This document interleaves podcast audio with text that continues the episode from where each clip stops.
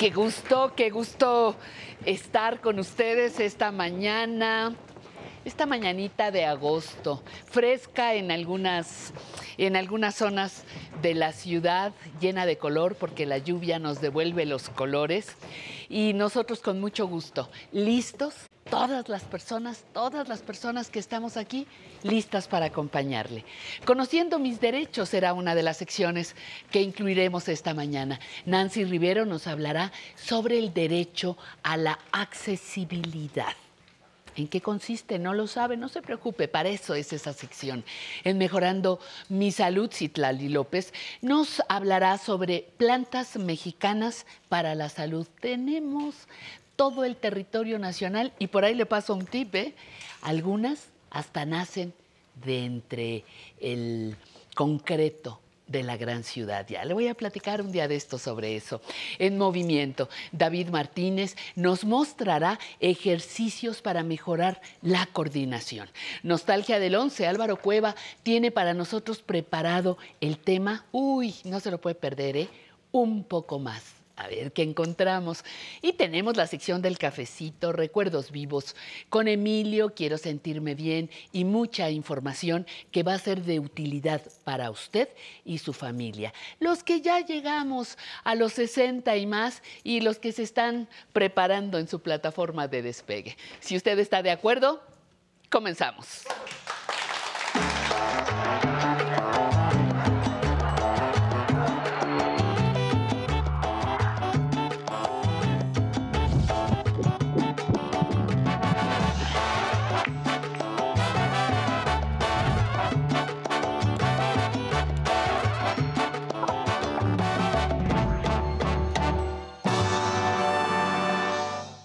Durante muchos años, la investigación sobre la vida, la salud y el desarrollo de las personas mayores tuvo pues un lento desarrollo.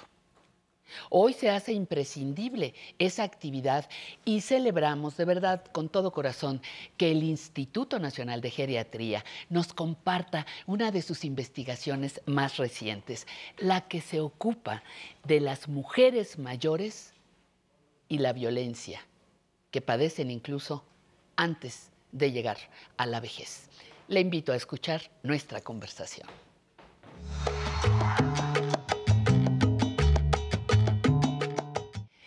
La maestra Liliana Giraldo Rodríguez ya ha estado en otras ocasiones con nosotros y nos da mucho gusto que hoy nos traiga un tema importantísimo. Ella es investigadora en ciencias médicas del Instituto, en el, en el Instituto Nacional de Geriatría, y fue un trabalenguas ya para mí. Y traes una, una investigación que me da mucho gusto que se haya hecho, es necesaria, aunque, ouch, duele ¿no? Pero es necesario enfrentar esa realidad para corregirla, ¿cierto? Claro que sí. Maestra Giraldo, dígame de qué se trata su investigación, ¿cómo se llama para empezar? Bueno, revictimización en mujeres adultas mayores y lo que busca es analizar la violencia que sufren las mujeres a lo largo de la vida y cómo incide esos actos de violencia intrafamiliar este, para que sufran eh, maltrato en la vejez. Mm. Entonces nosotros analizamos lo que es el maltrato infantil, la violencia íntima de pareja y el maltrato en la vejez. ¿Por qué se le llama revictimización? Revictimización es porque eh, es la violencia intrafamiliar, en este caso en particular, la violencia que sufren en diferentes etapas de la vida de la mujer por diferentes responsables. Hablabas, por ejemplo, la niñez. ¿Qué tiene que ver esa niñez con mi vejez ahora? En materia de violencia. Claro, nosotros eh, lo vimos a través de los datos, que las mujeres que sufrían maltrato infantil tenían una mayor probabilidad de sufrir violencia íntima de pareja y a su vez tenían una mayor probabilidad de sufrir maltrato en la vejez sin que sea la pareja la que está ejerciendo esa, ese maltrato, sino cualquier otro familiar. Entonces, nosotros lo que comenzamos a analizar es qué tipos de, de violencia en la, en la infancia, estaban incidiendo para que pues suceda este tipo de cosas, ¿no? Que se repita la violencia a lo largo de la vida de las mujeres y que lo único que cambia es el responsable eh, de esa violencia. Y lo, más doloroso es ver que el, sufrir varios tipos de, violencia o de maltrato, por ejemplo, el abuso sexual, junto con la violencia psicológica, aumentaba este riesgo de sufrir violencia íntima de pareja y a su vez multiplicaba ese riesgo de sufrir maltrato en la vejez. Y como le comento, lo único que cambia a lo largo de la vida de las mujeres es el responsable de esta violencia. Pero fíjate, a ver, son dos cosas si yo sufrí como mujer, como niña, como niña primero que nada, como niña, como menor de edad, como adolescente, si yo sufrí violencia, aprendo a resistirla, e, es decir, me domestica la violencia para los siguientes años no sé si domestica la violencia. Digo, es una palabra que claro, se me ocurrió, pero, o sea, que tú aprendes, pues así es la vida, te dicen. Pues es que así me pegaba mi mamá. Alguna vez me dijeron, le pegaban a, le pegaban a mi abuela, le pegaban a mi mamá, pues que me peguen a mí es normal. Ups. Sí, porque desde la psicología pues hay investigaciones muy importantes que analizan las respuestas psicológicas, comportamentales de las mujeres que han sufrido un trauma en, la niñez. y cómo la, se generan sentimientos de culpa, de vergüenza, de este, impotencia. Y si efectivamente a lo largo de la vida se comienza a minimizar o a negar la existencia de la violencia porque desarrollan o no desarrollan la capacidad para defenderse y para reconocer la violencia. Yo no podría decir que se normaliza en sus vidas, sino que existen estos sentimientos de impotencia en la mujer y esa falta de, eh, de habilidades que se desarrollan en otras historias de vida que tienen que ver con la capacidad que tenemos los seres humanos de identificar los riesgos, en este caso la violencia, y poder hacer frente, reaccionar ante estos casos. Creo que no se desarrolla esa capacidad por un evento traumático en la niñez. Si por alguna razón yo logro atender esa violencia, es decir, entender esa violencia, mediante un lugar, un espacio donde me tratan bien, ah, entonces no es de aventón y golpe, sino es pedirme las cosas por favor, es agradecerme, es recibir otro tipo de información. Podría sanar esta etapa dolorosa previa y vivir una vejez, que es lo que nos interesa aquí, una vejez menos dura. Claro, por eso es que aquí también la mirada desde las instituciones, desde la vulnerabilidad, juegan un papel muy importante, porque eh, al final la revictimización viene a ser una vulnerabilidad acumulada a lo largo de la vida y donde las instituciones juegan un papel muy importante en la respuesta que dan ante estos, estas situaciones de violencia. Es decir, una niña que, fue, que sufrió violencia, este, pues tiene que tener una respuesta institucional adecuada que le permita eh, reparar ese, ese daño psicológico, emocional, físico que ella sufrió y pueda tener herramientas o desarrollar habilidades para defenderse en otras etapas de la vida de la violencia intrafamiliar. Pero si no hay una respuesta institucional adecuada para romper esos, como esos, em, esas cadenas de violencia a lo largo de la vida de las mujeres, si no tenemos esa respuesta institucional adecuada, pues lo que se está viendo es que la mujer sigue sufriendo violencia hasta la vejez. Claro. ¿Quién es la, ¿Cuál es la institución que en teoría debería atender estos casos en mujeres adultas mayores? Bueno, tenemos instituciones, o sea, deben de existir instituciones sociales y en el campo de la salud. O sea, el campo de la salud juega un papel muy importante porque la violencia es un problema de salud pública. ¿sí? Entonces, primero tenemos las instituciones de salud, en donde se tiene que acompañar de, la, de, de salud física y salud mental. ¿sí? Porque la reparación del daño pues se tiene que hacer también desde el campo de la salud mental, porque hay, un, hay eventos traumáticos, ¿no? Y, y eso genera un estrés postraumático, cualquier evento adverso, ¿no? Entonces, tienen que existir estas instituciones, pero también desde el campo de lo social. Es, es, importante, ¿no? Y, y, fomentar también la denuncia y que la mujer se sienta respaldada. O sea, por eso digo, tiene que haber una respuesta adecuada, una respuesta institucional adecuada a las necesidades de esa niña, de esa mujer que ha sido violentada, porque no es una respuesta generalizada, es una respuesta particular de esa mujer, de, la, de la, situación que ella vivió. Los contextos en los que, eh, los, que vivimos determinan de manera importante eh, las situaciones, en este caso la violencia, este, está muy determinada por el contexto en el que nosotros vivimos. Y las respuestas a esa violencia también están determinadas en ese contexto. Entonces, si no hay una respuesta, pues hay un, como le digo, un cúmulo de vulnerabilidades a lo largo de la vida de las mujeres. Fíjate, yo tengo la, la sensación y me parece muy bueno porque esto es lucha de muchos grupos, de muchas mujeres, de muchos hombres que lo han ido logrando al paso de los años. Eh, se habla de em, eh, la violencia eh, contra las niñas, me parece estupendo, contra las mujeres, me parece maravilloso, contra las mujeres embarazadas, contra las madres solteras, en fin, pero me parece que todavía no estamos incluyendo a la mujer mayor. Me parece que todavía está sesgado. A, mí, ¿por qué? Porque nosotras no exigimos por un lado y por otro lado, eh, las instituciones se centran en la violencia en los 30, en los 40 años y después, híjole, qué pena, pero para muchas personas, ¿ya para qué?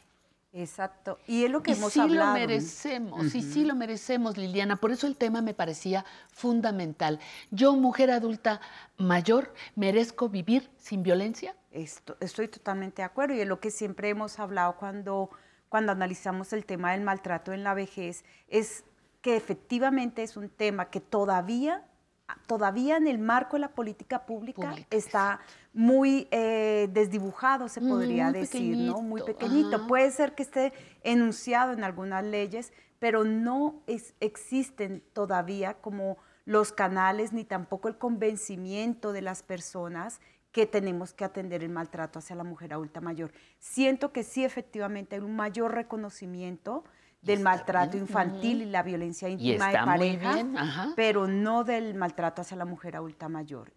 Porque fíjate, yo me pongo a pensar cómo viven las mujeres que hoy tienen, ¿qué será? 80, 90, más o menos, estoy pensando, nacieron en los 30, finales de los 30, 20, 30, 40 del siglo pasado. Híjole, la conducta masculina era otra era mucho más permisiva, era mucho más vertical, en fin, todo lo que ya sabemos. ¿Cómo han vivido esas mujeres? ¿Cómo viven la intimidad, la vida de pareja? ¿Cómo viven o cómo quedaron, aunque sean viudas? ¿Cómo quedaron después del maltrato acumulado tantos años? En sectores en los que la violencia se daba naturalmente, ¿no? Claro, pues desarrollan todos esos sentimientos que comento de impotencia, de culpa, de vergüenza, que les impide hablar de la situación que están viviendo actualmente. O sea, que puede ser por parte de un hijo, de un hermano, de un sobrino, de un nieto. Y eso formaba parte, estarás de acuerdo, del secreto familiar. ¿Sí? Del ser una buena familia. ¿Cómo vamos a hablar de que me maltratas? No, no, no, no, no. Si somos felices, somos la familia perfecta, ¿no? aunque me das hasta con la cubeta. Claro, la violencia era un problema que no salía de, las paredes eh, del hogar. Del hogar, ¿no? Y ahora se habla de un problema, por eso digo, un, un problema de salud pública, o sea, que tiene que trascender esos espacios y, este, y se tiene que visibilizar de que existe y tiene que haber un reconocimiento de la mujer que lo que está sufriendo es violencia, maltrato y que tiene que ah, buscar ayuda. ¿Qué es lo más importante? ¿Cuál consideras que es la mayor aportación que hace la investigación que tú has dirigido? A mí me parece que es visibilizar, porque eh, los, datos fueron muy contundentes. Eh, fue una encuesta a nivel nacional, la encuesta nacional de las relaciones en los hogares, eh, publicada también por una institución pública el INEGI, y lo que muestra, por ejemplo, es que las mujeres adultas mayores que sufren maltrato en el ámbito familiar, que es el 17.3%, 80% de ese 17.3 este, eh, está revictimizada. es revictimizada. O sea, son mujeres que sufrieron maltrato infantil o que sufrieron violencia íntima y pareja y que hoy en día sufren maltrato en la vejez. Y tenemos un 14% de esas mujeres que sufrieron violencia y que está ahí comprobado que sufrieron violencia en las tres etapas de su vida y diferentes tipos de violencia. Eso también es un aporte importante del estudio que muestra qué tipos de violencia como que aumentan ese riesgo de sufrir maltrato en la vejez. Ese, los resultados, los detalles de esta investigación, ¿lo podemos ver en la página del INGER? Sí, se pueden ver ahí, entonces eh, a, mí me, parece importante que el público lo sepa, que lo puedan consultar con detalle. Nos fuimos más a la parte de la violencia que a los datos estadísticos, pero creo que también hay que tomarlos en cuenta. Te agradezco mucho, Liliana, que hayas estado con nosotros. Es una experta en el tema, tiene muchos años trabajando el tema y compartiendo con nosotros justamente lo que ella conoce también para estos cambios que son necesarios. Liliana Giraldo, muchísimas gracias. Muchas gracias a usted también por estar con nosotros. Estamos en vivo, apenas vamos empezando. Esto es Aprender a Envejecer.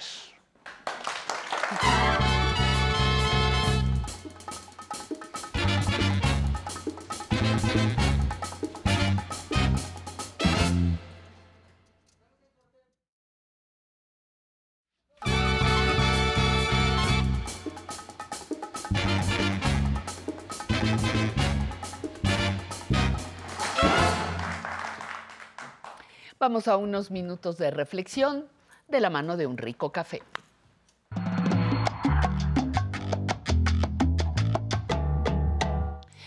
Todos los días, todos los días en las redes aparece un nombre y una sorpresa. En México, abuelita mixteca juega básquetbol. Doña Andrea García López, de 71 años, sigue jugando básquet para orgullo de su nieto. Doña Andrea es campesina, cultiva maíz y frijol, pero se da tiempo para entrenar desde hace 53 años. En Italia, Giuseppe Paterno impactó al mundo porque a sus 98 años se graduó en ciencias filosóficas en la Universidad de Palermo, cumpliendo así su sueño de terminar una carrera. Sirvió a la Marina durante la Segunda Guerra Mundial y solo a los 90 años retomó el estudio que culminó con notas muy destacadas.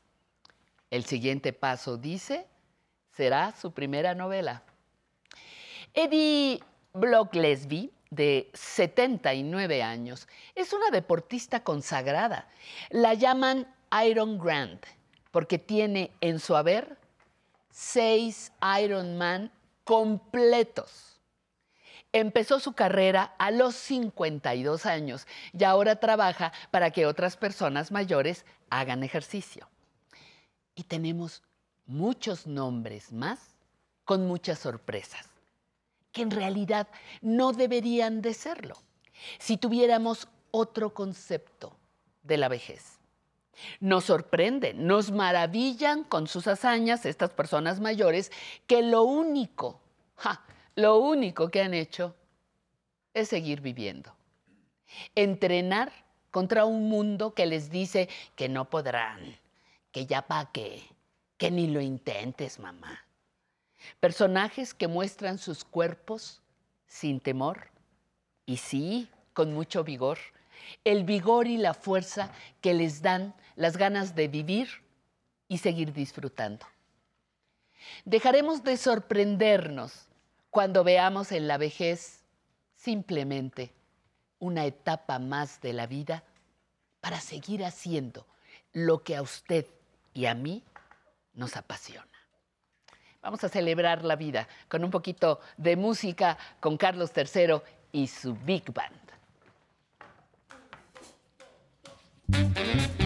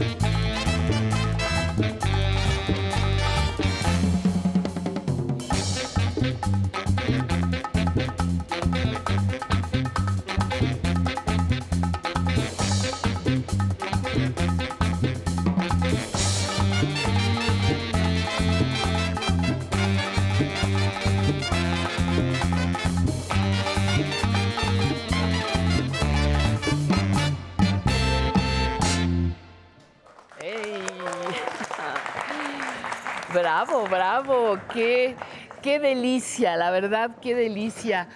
Eh, ahí anda nuestra fotógrafa oficial, Maga, queridísima, tomando los rostros y las expresiones de todos nuestros invitados a bailar. Muchísimas gracias por seguir con nosotros. Tenemos una sección, la de Álvaro Cueva, con una nostalgia, uy, que nos va a llevar al infinito y más allá. Disfrútenla.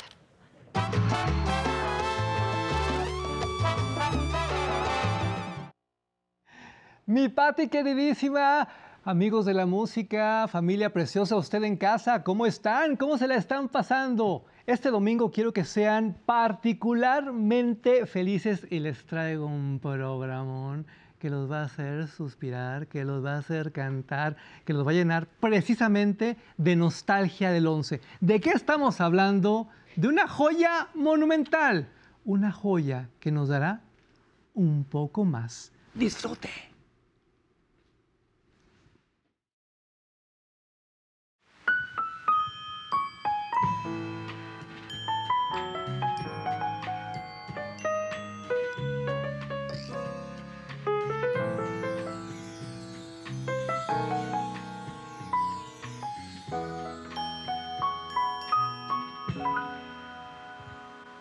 Puedo ser feliz. No te puedo olvidar. Siento que te perdí. Y eso me hace pensar. He renunciado a ti ardiente de pasión, se puede tener conciencia y corazón. Hoy que ya nos separan. Ay, yo que soy un romántico de primera, bueno, floto de placer cuando escucho esta música, cuando miro estas imágenes. ¿Usted qué sintió? ¿No le dieron ganas de repente de bailar ahí en casa? Hágalo, de veras, vale la pena. Y lo que viene a continuación es algo así como el arreglo insólito. Le podría apostar que jamás en su vida usted ha escuchado esta obra maestra de la música mexicana como viene a continuación. ¿De qué estamos hablando? De alguien que significa mucho para todas, para todos. ¿No me cree? Aquí está.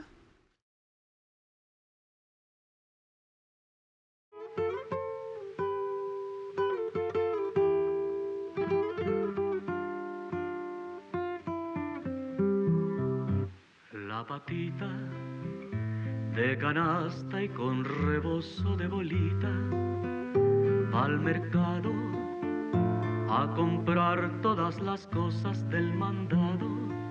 Se va moviendo al caminar como los barcos en alta mar. La patita va corriendo y buscando en su bolsita centavitos para darles de comer a sus patitos porque ella sabe que al retornar toditos ellos preguntarán ¿Qué me trajiste, mamá cuacua? ¿Qué me trajiste, cuarra? La patita de canasta y con rebozo de bolita se ha enojado Es sublime, simplemente sublime. No sé usted, yo jamás había oído la patita así, pero le tengo una pregunta para que en casa también comparta, conviva, interrogue. ¿Por qué esta clase de contenidos se ofrecían en los años 90 en el 11?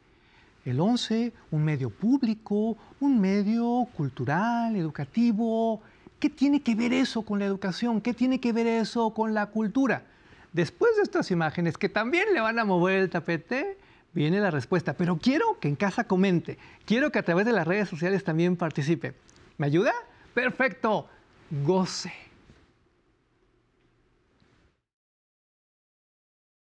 Un hombre que retrata al barrio y comenta lo que la gente siente, a lo que aspira.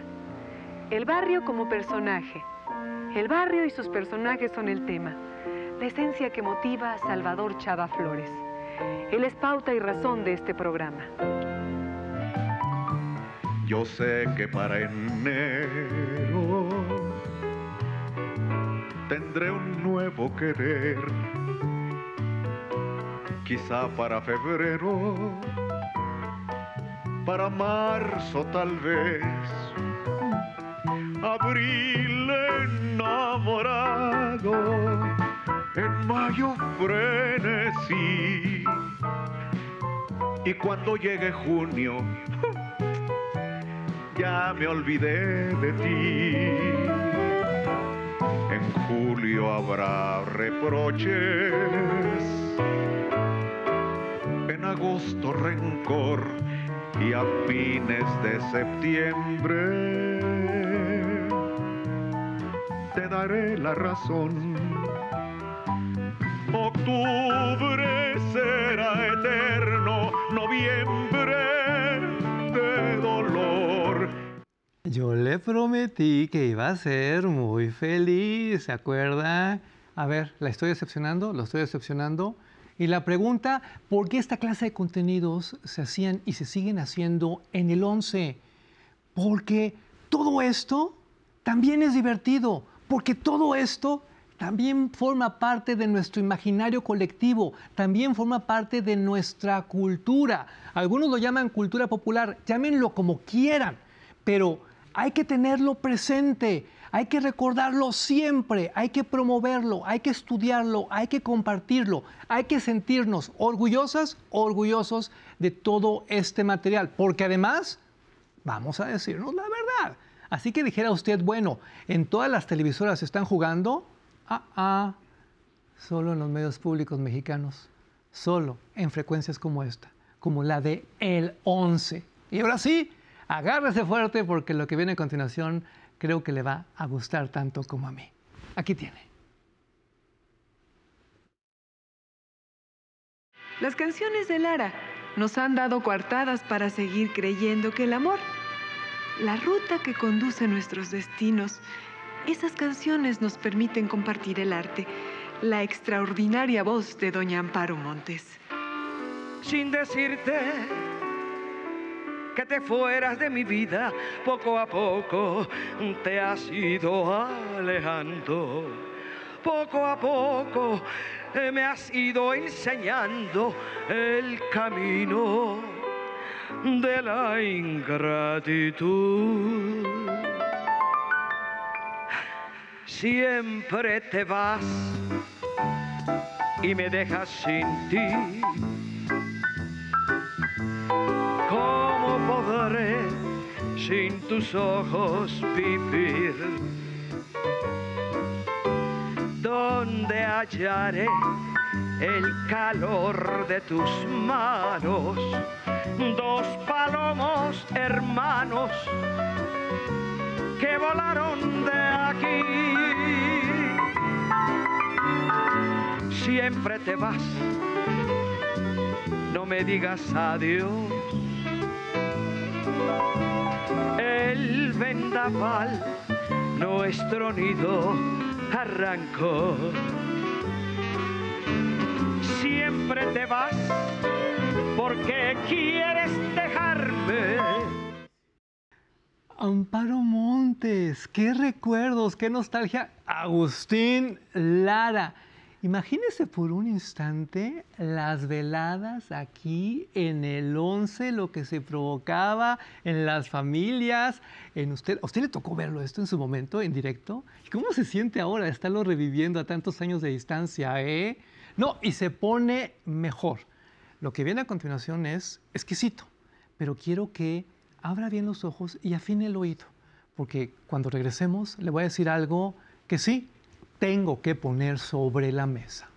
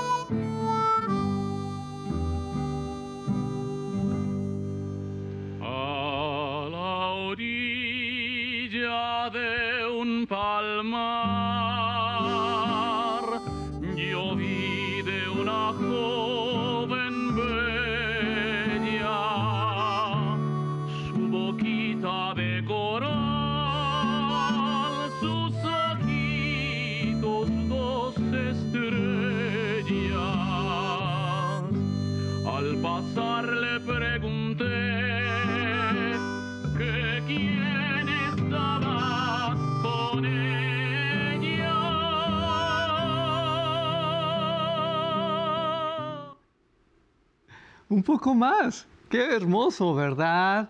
Pero ¿por qué le pedí que abriera bien los ojos, que afinara el oído? Porque yo quiero hacer un reconocimiento público a la producción de Un poco más, a las producciones de El 11. No sé si usted lo sepa, pero últimamente no se hacen muchos programas musicales porque son muy caros y no cualquiera los hace. No cualquiera. Necesitamos gente realmente experta. Imagínense lo que implica colocar cada micrófono en cada instrumento para que suene bien y una cosa no se encime sobre la otra. Ahora imagínense el trabajo de nuestros directores de cámaras, porque las cámaras siempre están expresando algo, siempre se están moviendo. No es radio, es televisión, es televisión pública, es el 11 un poco más. Felicidades a todas, a todos los que han hecho estos milagros posibles. Y ahora vamos a cerrar con broche de oro. Disfrute. De entre todos los grandes compositores populares, para nosotros uno es particularmente entrañable, el trovador Álvaro Carrillo. Su musicalidad y ese lirismo justo que permea las mejores horas de la vida son valores que nuestro corazón celebra. Vamos pues con la obra de Álvaro Carrillo. Bienvenidos.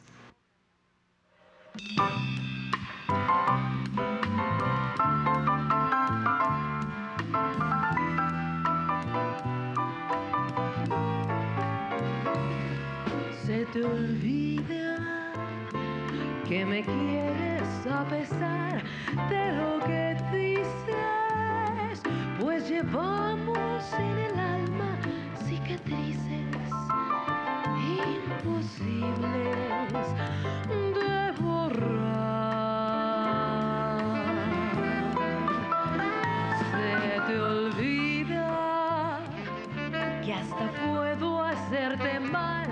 Si me decido, pues tu amor lo tengo muy comprometido, pero fuerza no será.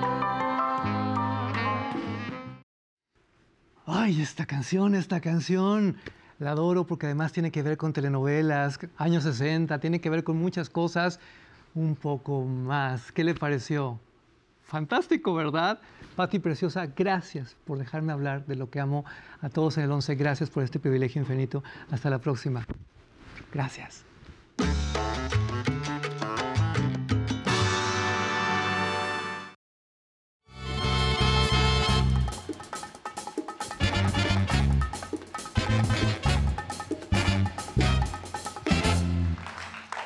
Aquí estamos. ¿Cómo está? Buenos días. Muchas gracias por acompañarnos.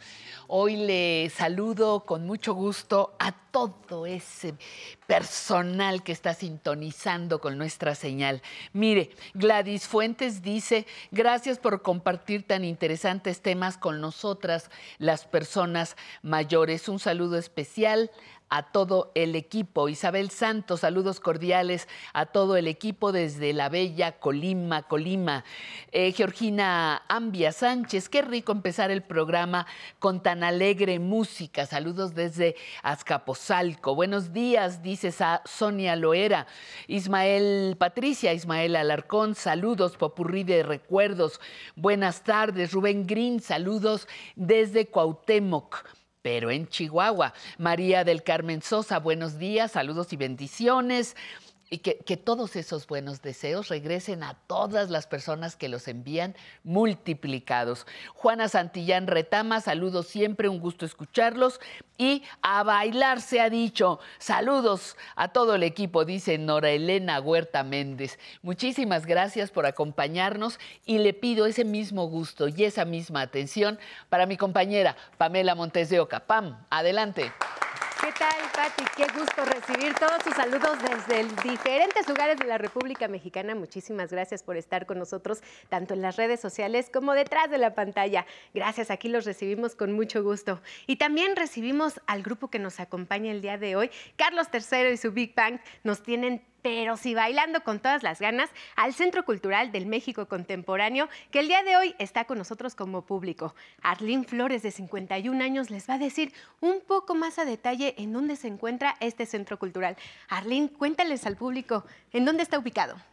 Hola, muy buenos días. Sí, este Centro Cultural México Contemporáneo pertenece al CENTE, está eh, ubicado en Leandro Valle número 20 en la colonia centro. Yo soy maestra de danzón de este lugar, de este hermoso recinto. Y bueno, eh, nuestro director general, el maestro Jaime, Jaime León, que siempre está preocupado por proporcionar estos espacios a los, a, los adultos mayores, jubilados, eh, maestros. Este, que pertenece al sindicato de maestros este lugar. Es muy hermoso, tiene muchísimas otras actividades. Yo doy danzón y baile fino de salón, eh, cha-cha-cha, mambo.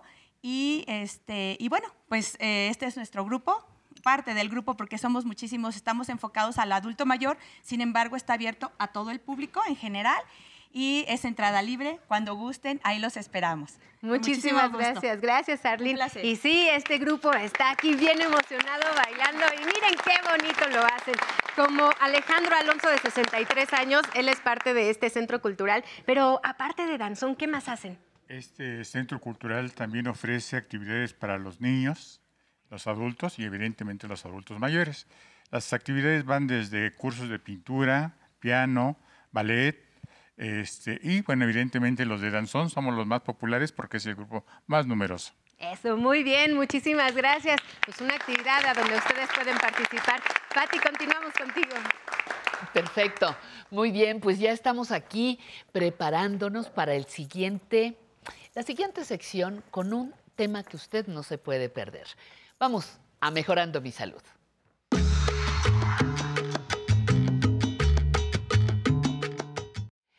Y esta sección corre a cargo de Citlali López, maestra en ciencias médicas, que hoy nos trae un tema que me encanta porque el país está lleno de plantas que pueden mejorar nuestra alimentación, que pueden mejorar la salud, aromáticas, en fin, ¿qué nos cuentas, Titlali? Bienvenida. Gracias, querida Patti. Pues ya sabes, yo, yo, siempre digo que venir el domingo es de verdad una gala, una distinción impresionante y no hay más que agradecerle a todas las personas que siguen y además con mucho cariño a la sección, de verdad muy agradecida.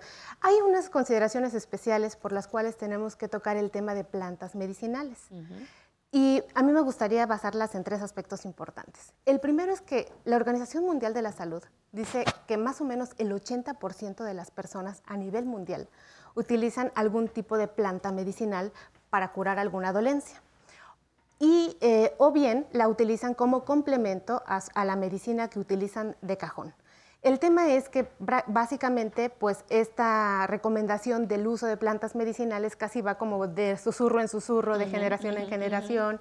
Y por eso el otro punto es tan importante que es alertar a las personas sobre el uso medicinal adecuado, responsable, con investigación científica y sobre todo en ese sentido advertirles el riesgo que se puede tener utilizando o no cierta medicación. Es muy vasto el tema de la fitoterapia, es una especialidad médica, hay personas biólogos moleculares, botánicos, eh, que se dedican justo al análisis de estos metabolitos, que son las partes que constituyen a la planta, que proporcionan el efecto medicinal.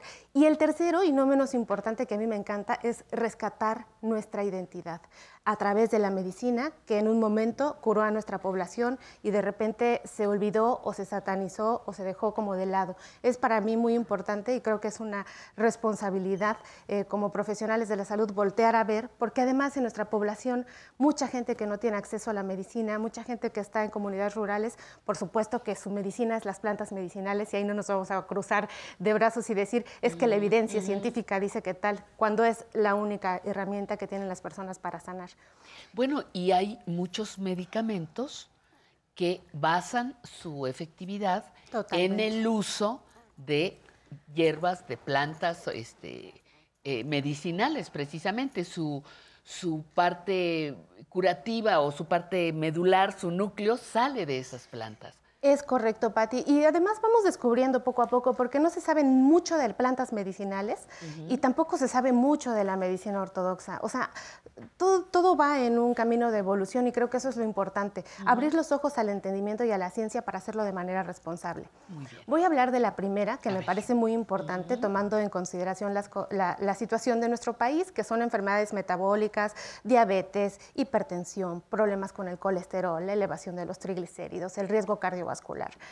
Todo esto que tiene un origen en la inflamación y en la inmunidad. Hay una planta medicinal pues muy conocida que es el ajo y que todo mundo la toma, pero para muchas cosas. O no la toma, o ¿no? la o, la toma, odia. o la odia. ajá. Allium sativum, ese es el nombre este, pues, eh, científico, pero el ajo tiene muchas propiedades que es justo disminuir todo esto de lo que hemos estado hablando, el colesterol, los triglicéridos.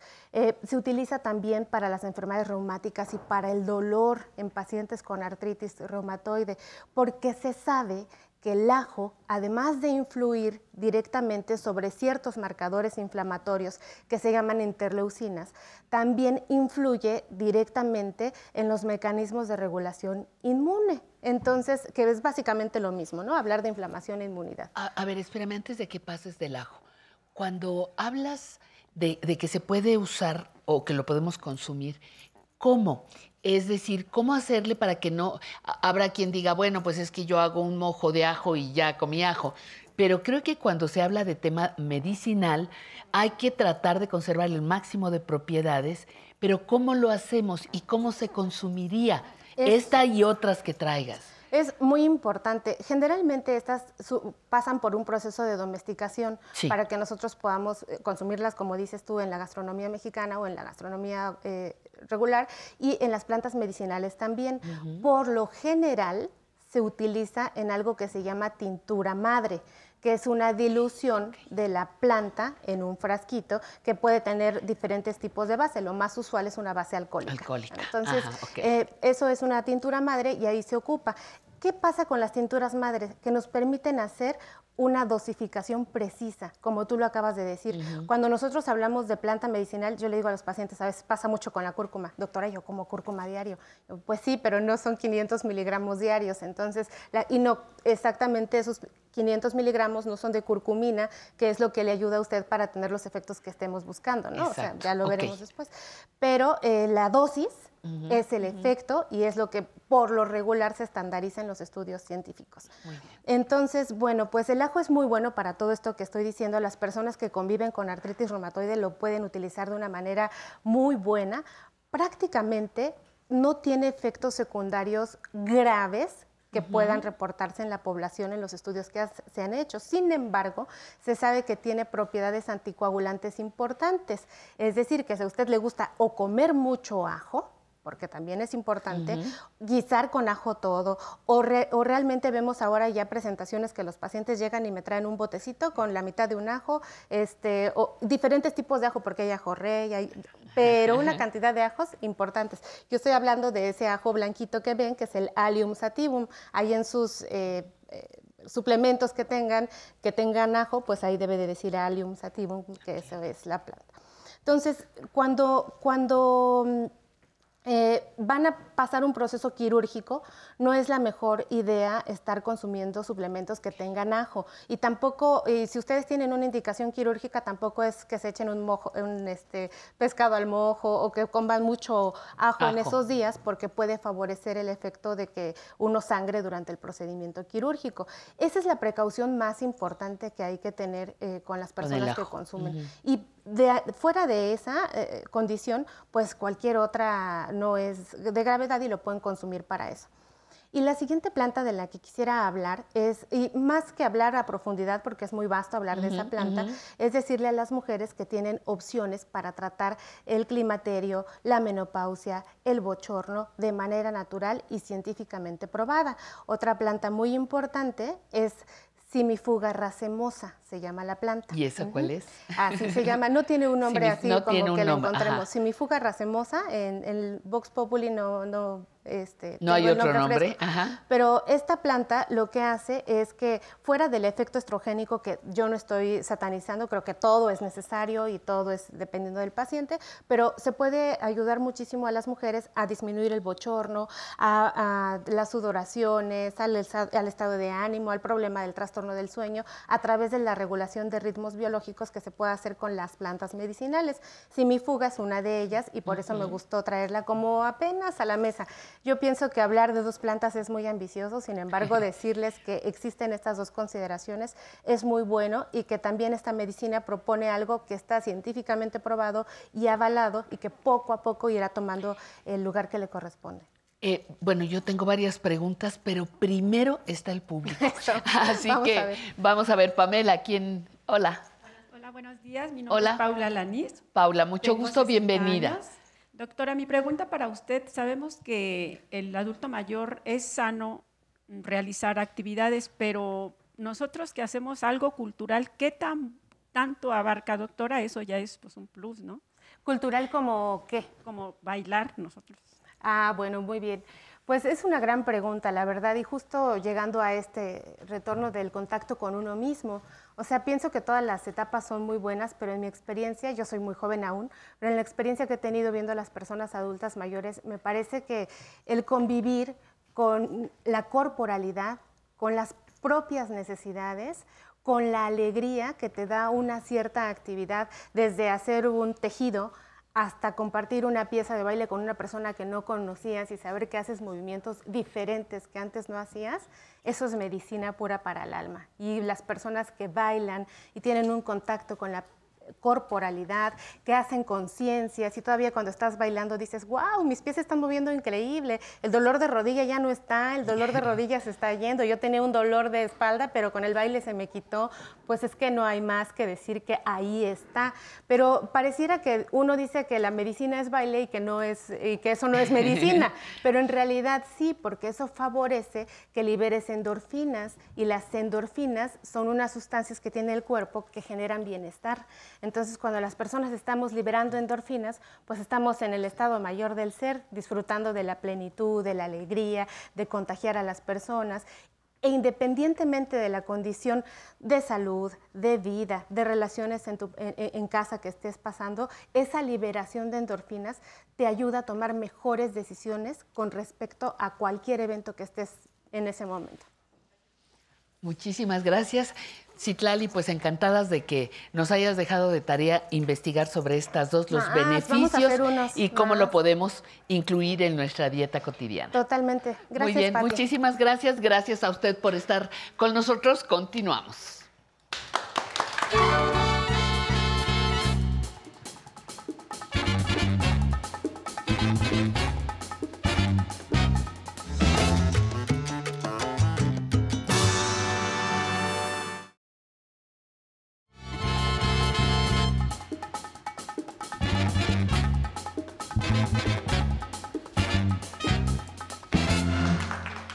Muchísimas gracias por seguir con nosotros. Le tengo preparado con todo un equipo, ya lo sabe usted, una segunda hora sensacional. Mire, va a estar la zona tecnológica que nos va a decir cómo activar autentificación de dos factores en Facebook. ¿Qué es esto? No sé, pero nos lo va a explicar Alan Calvo. La entrevista, wow, fuimos a la fundación de Sebastián el escultor. Nos dio una entrevista que vamos a compartir con usted con muchísimo gusto. Y ahora vamos también a nuestra sección gustadísima, queridísima, de Conociendo mis derechos.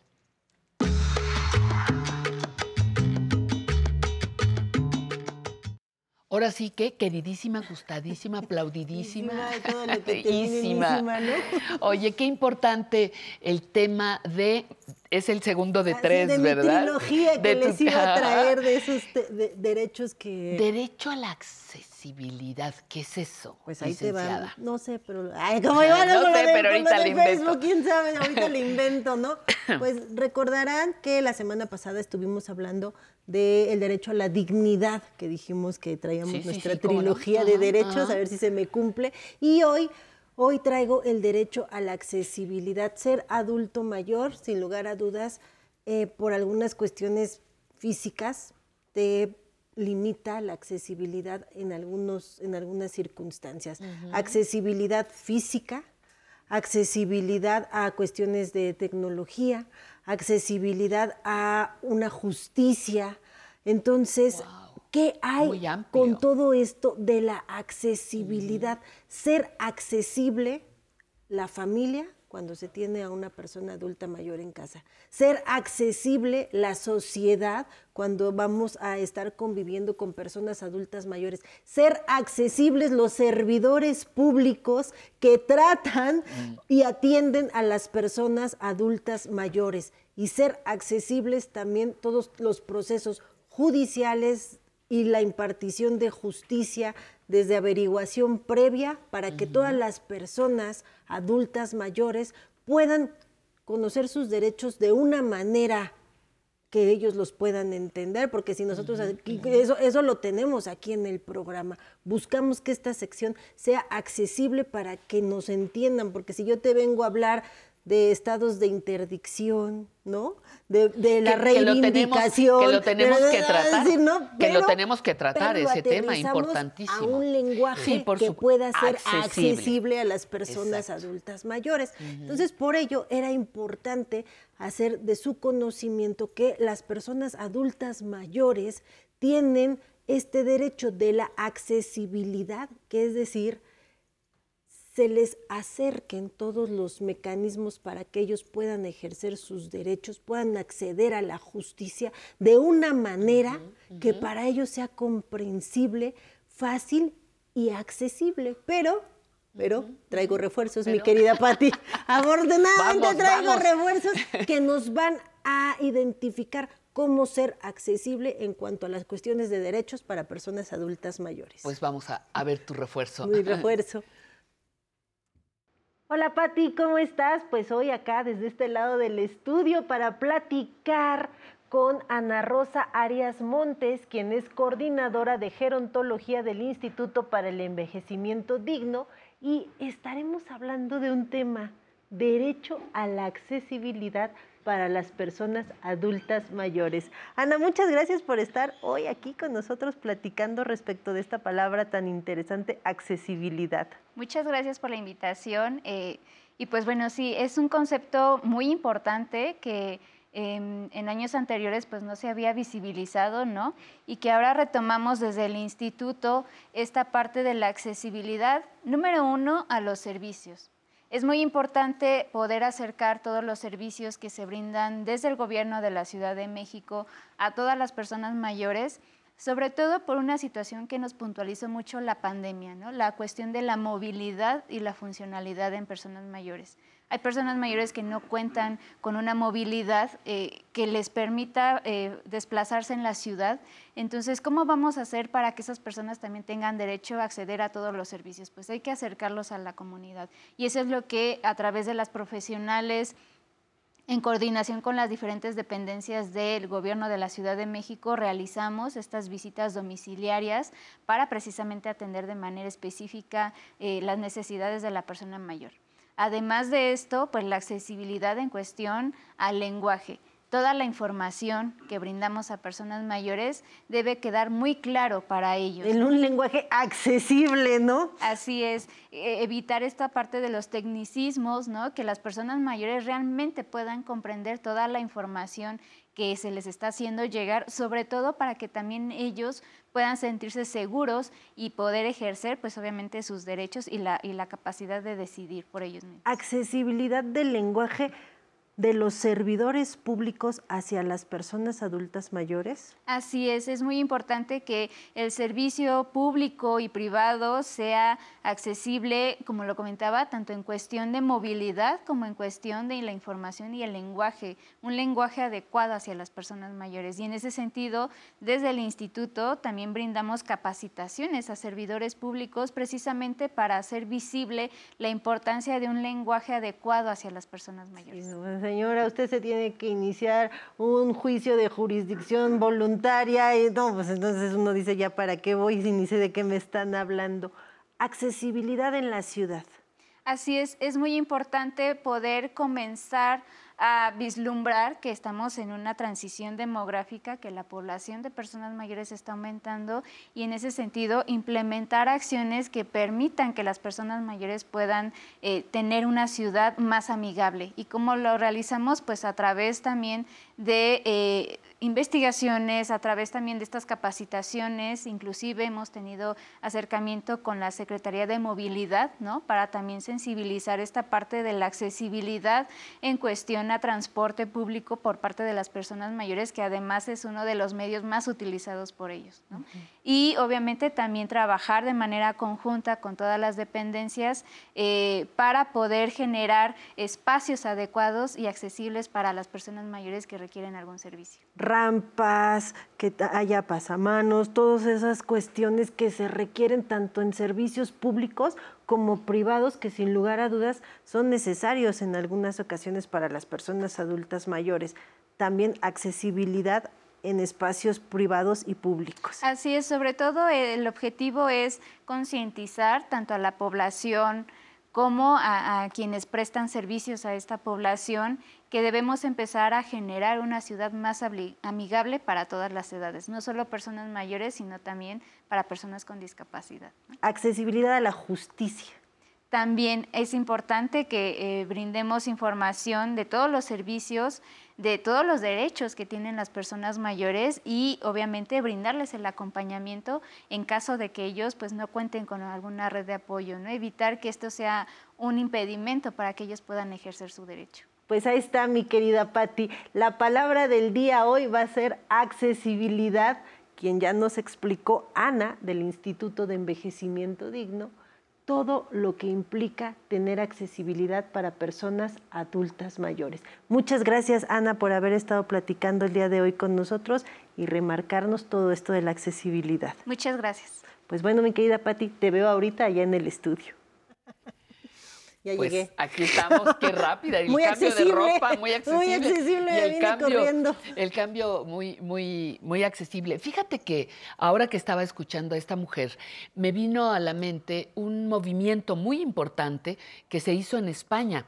Les empezaron a quitar las sucursales bancarias en poblaciones pequeñas y les dejaban solamente en los bancos eh, una máquina. Uh -huh. Y empezaron a protestar y lograron una protesta a nivel nacional porque decían, espérate, tú no me puedes, me, me, estás restando accesibilidad, por ejemplo, a mi dinero, me estás restando capacidad de que yo pueda entender qué está pasando. Entonces, en algunos lugares tuvieron que, re, que recuperar las, las, sucursales. las sucursales y en otros casos lograron que les dieran cursos para saber manejar los nuevos cajeros, que ya sabes que te los cambian de vez en cuando y, e implica una nueva manera pues, de, manera de hacer. En España, no en España lo, lo, hicieron y lo lograron, ¿eh? Eso también habría que, que tomarse en cuenta. Pues sí, porque por aquello de la accesibilidad. De la accesibilidad, porque es lo que se busca, que las personas adultas mayores, mayores puedan tener acceso a todo Exacto. de una manera amigable, comprensible para ellos y que no implique barreras y peor aún en cuanto al conocimiento de nuestros derechos. Exactamente. El derecho a la accesibilidad y el gran abanico que implica, ¿no? Que lenguaje, cuestiones tecnológicas, tratamiento de servidores públicos, espacios físicos, familia, justicia, todo calles, lo que nos calles y banquetas, de eso hablábamos banquetas hace y, unos días, y rampas. Ajá, ajá. Pues ahí está mi querida Pati. ¿Eso es un derecho? Es un derecho porque eh, se pide que en cuanto al tema de derechos y acceso a la justicia, se dé los ajustes razonables del procedimiento. ¿Qué es esto? Que cuando se trata a una persona adulta mayor, el servidor público deba de ajustar el procedimiento para que esta persona tenga todo el abanico de posibilidades para poder ejercer sus derechos y, y sea accesible a ellos, que les expliquen, que les muestren, que sepan cómo deben de ellos realizar algún, alguna petición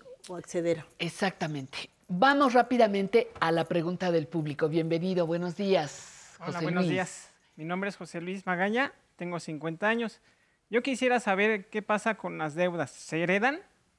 Ay, fíjate qué buena, qué buena pregunta. Correcto, Nunca me la hubiera imaginado. ¿Se heredan? Pues propiamente así como que se muere mi papá y yo me voy a hacer Como cargo de pagarle al, al vecino o al compadre que él le debe con mi patrimonio, no. Sin embargo, sin embargo, si la persona que fallece tiene un patrimonio con el cual eh, va a estar eh, el albacea a cargo de ese patrimonio y si esta persona tuviera deudas, se tienen que cubrir esas deudas con el patrimonio de la herencia hasta donde alcance y llevan ciertos niveles. En primer lugar, por ejemplo, están los trabajadores. Si una persona tenía una empresa, fallece y tiene deudas con sus trabajadores, el patrimonio de esa empresa que se administre a través de la albacea se va a tener primero que cubrir las deudas con los trabajadores. Trabajadores. Después vienen los acreedores. Por eso, cuando alguien muere, los acreedores, o sea, las personas que se les deben, pueden demandar a la sucesión para que les paguen las deudas. Pero vuelvo a decir, con el dinero y con el patrimonio de la persona que murió. No ya con el dinero de los herederos, no, pues ahí sí no se va a poder uno pagar Sí. la deuda de un tercero. Pero con el dinero y el patrimonio de la persona que murió, sí se deben de hacer frente a las deudas que haya dejado. Muchísimas gracias por estar aquí, muchísimas gracias por eh, participar, que eso a nosotros nos, nos llena de Nos gusto. mueve. Muchísimas gracias, Nancy. Ahora vamos con nuestra sección oficios. Nuestro equipo se fue hasta Veracruz y mire lo que encontró.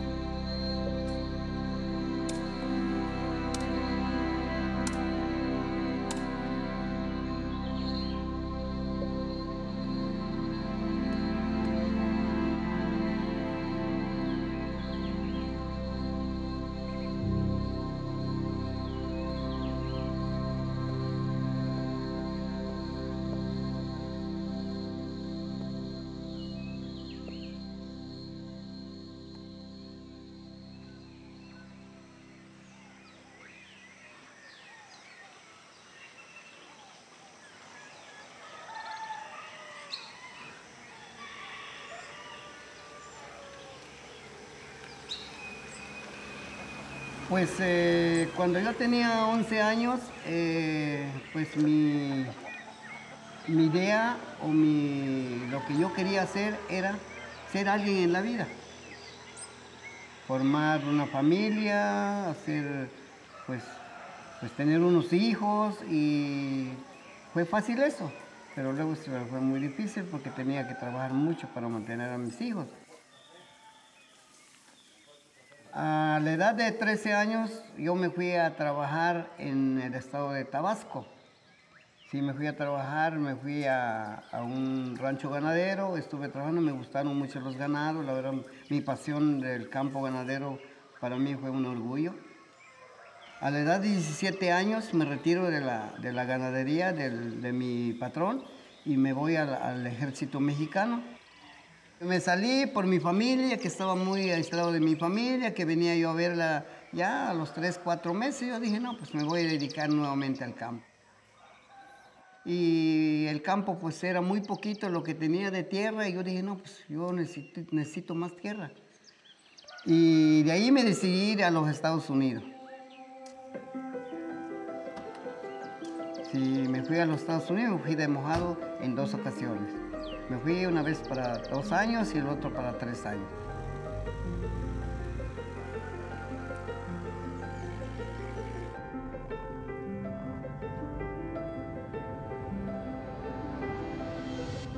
Luego compré terreno, luego compré ganado, me dediqué nuevamente a la ganadería, a la ganadería. Pero yo compré un rancho, una parcela de 20 hectáreas y se me hizo muy fácil tumbar todos los árboles del río, todo, todo, no dejé ni un árbol y sembrar pasto. Y sí, tuve mucho pasto. El gran problema que, que aconteció que se me secaron los aguajes. Se secaron los aguajes y tuve que vender todas las vacas porque completamente se había secado. Cuando perdí toda la ganadería, que ya no, ya vendí todas mis vaquitas y empecé a hacer, a sembrar la reforestación, entonces yo decidí también la reforestación y, el café. A través de la, de la plantación de café, mi orgullo más importante, más importante es cuidar lo que es la reserva, lo que es la naturaleza. El conocimiento de nosotros, nuestro pensamiento de nosotros, la idea de nosotros familiarmente es no acabar con la reserva, es sembrar más. Porque estamos en, en una época que sucede la calor está más fuerte ahorita que antes. ¿Por qué? Porque ya se acabaron todos los que es montaña, todo. Ahorita la meta, la meta a seguir es no perder lo que ya llevamos. De ocho años para acá ya hemos sido tostadores. Y de ocho años para acá a nosotros no nos han reclamado ningún cliente a nivel nacional y a nivel internacional nuestro producto. Pero son mis nietas muy apasionadas y las quiero mucho. También como mi nieto la, la- la verdad lo adoro. Y, y mi idea es que ellos aprendan de todo lo que yo hago. Si lo vendo, ¿de qué vamos a vivir? El dinero se gasta. Si lo vendo, ustedes, ¿a dónde van a aprender más?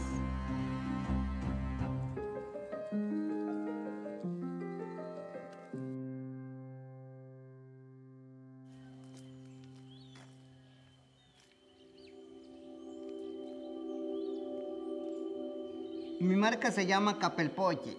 Capelpoche, eh, Capelpoche quiere decir caf- Capel es café, Poche es molido.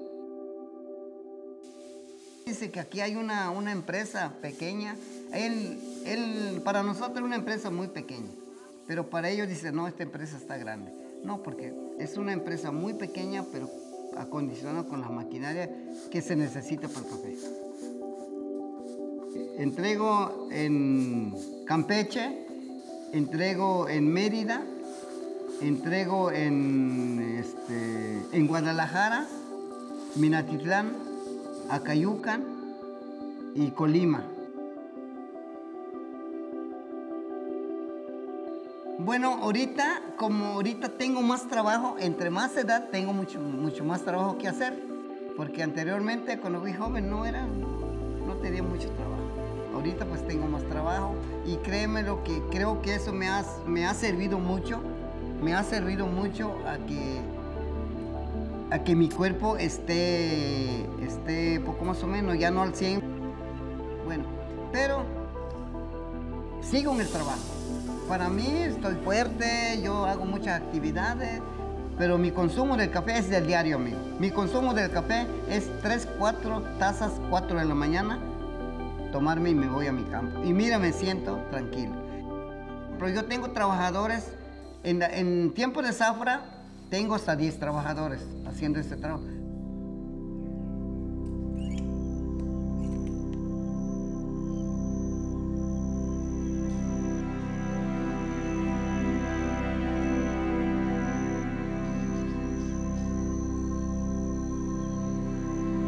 Mi pasión mía ahorita es, ya está recuperado, ya está la reforestación, ya está todo. Es cuidarlo nada más.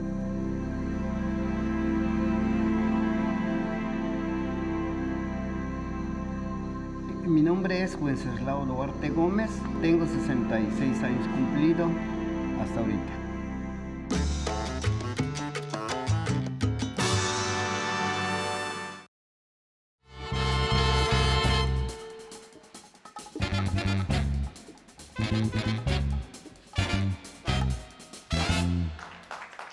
Qué gusto acompañarle porque hoy tenemos preparado un tema muy especial en la zona tecnológica.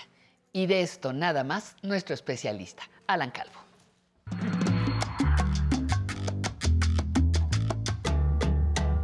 Oye, ¿me puedes reclamar? Tenemos Sabe, el que lo preparó fui yo. Tenemos, Me puedes Pati. reclamar. Eh, tenemos, tenemos tema.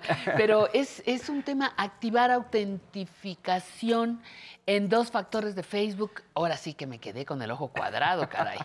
¿Qué es eso? Así es.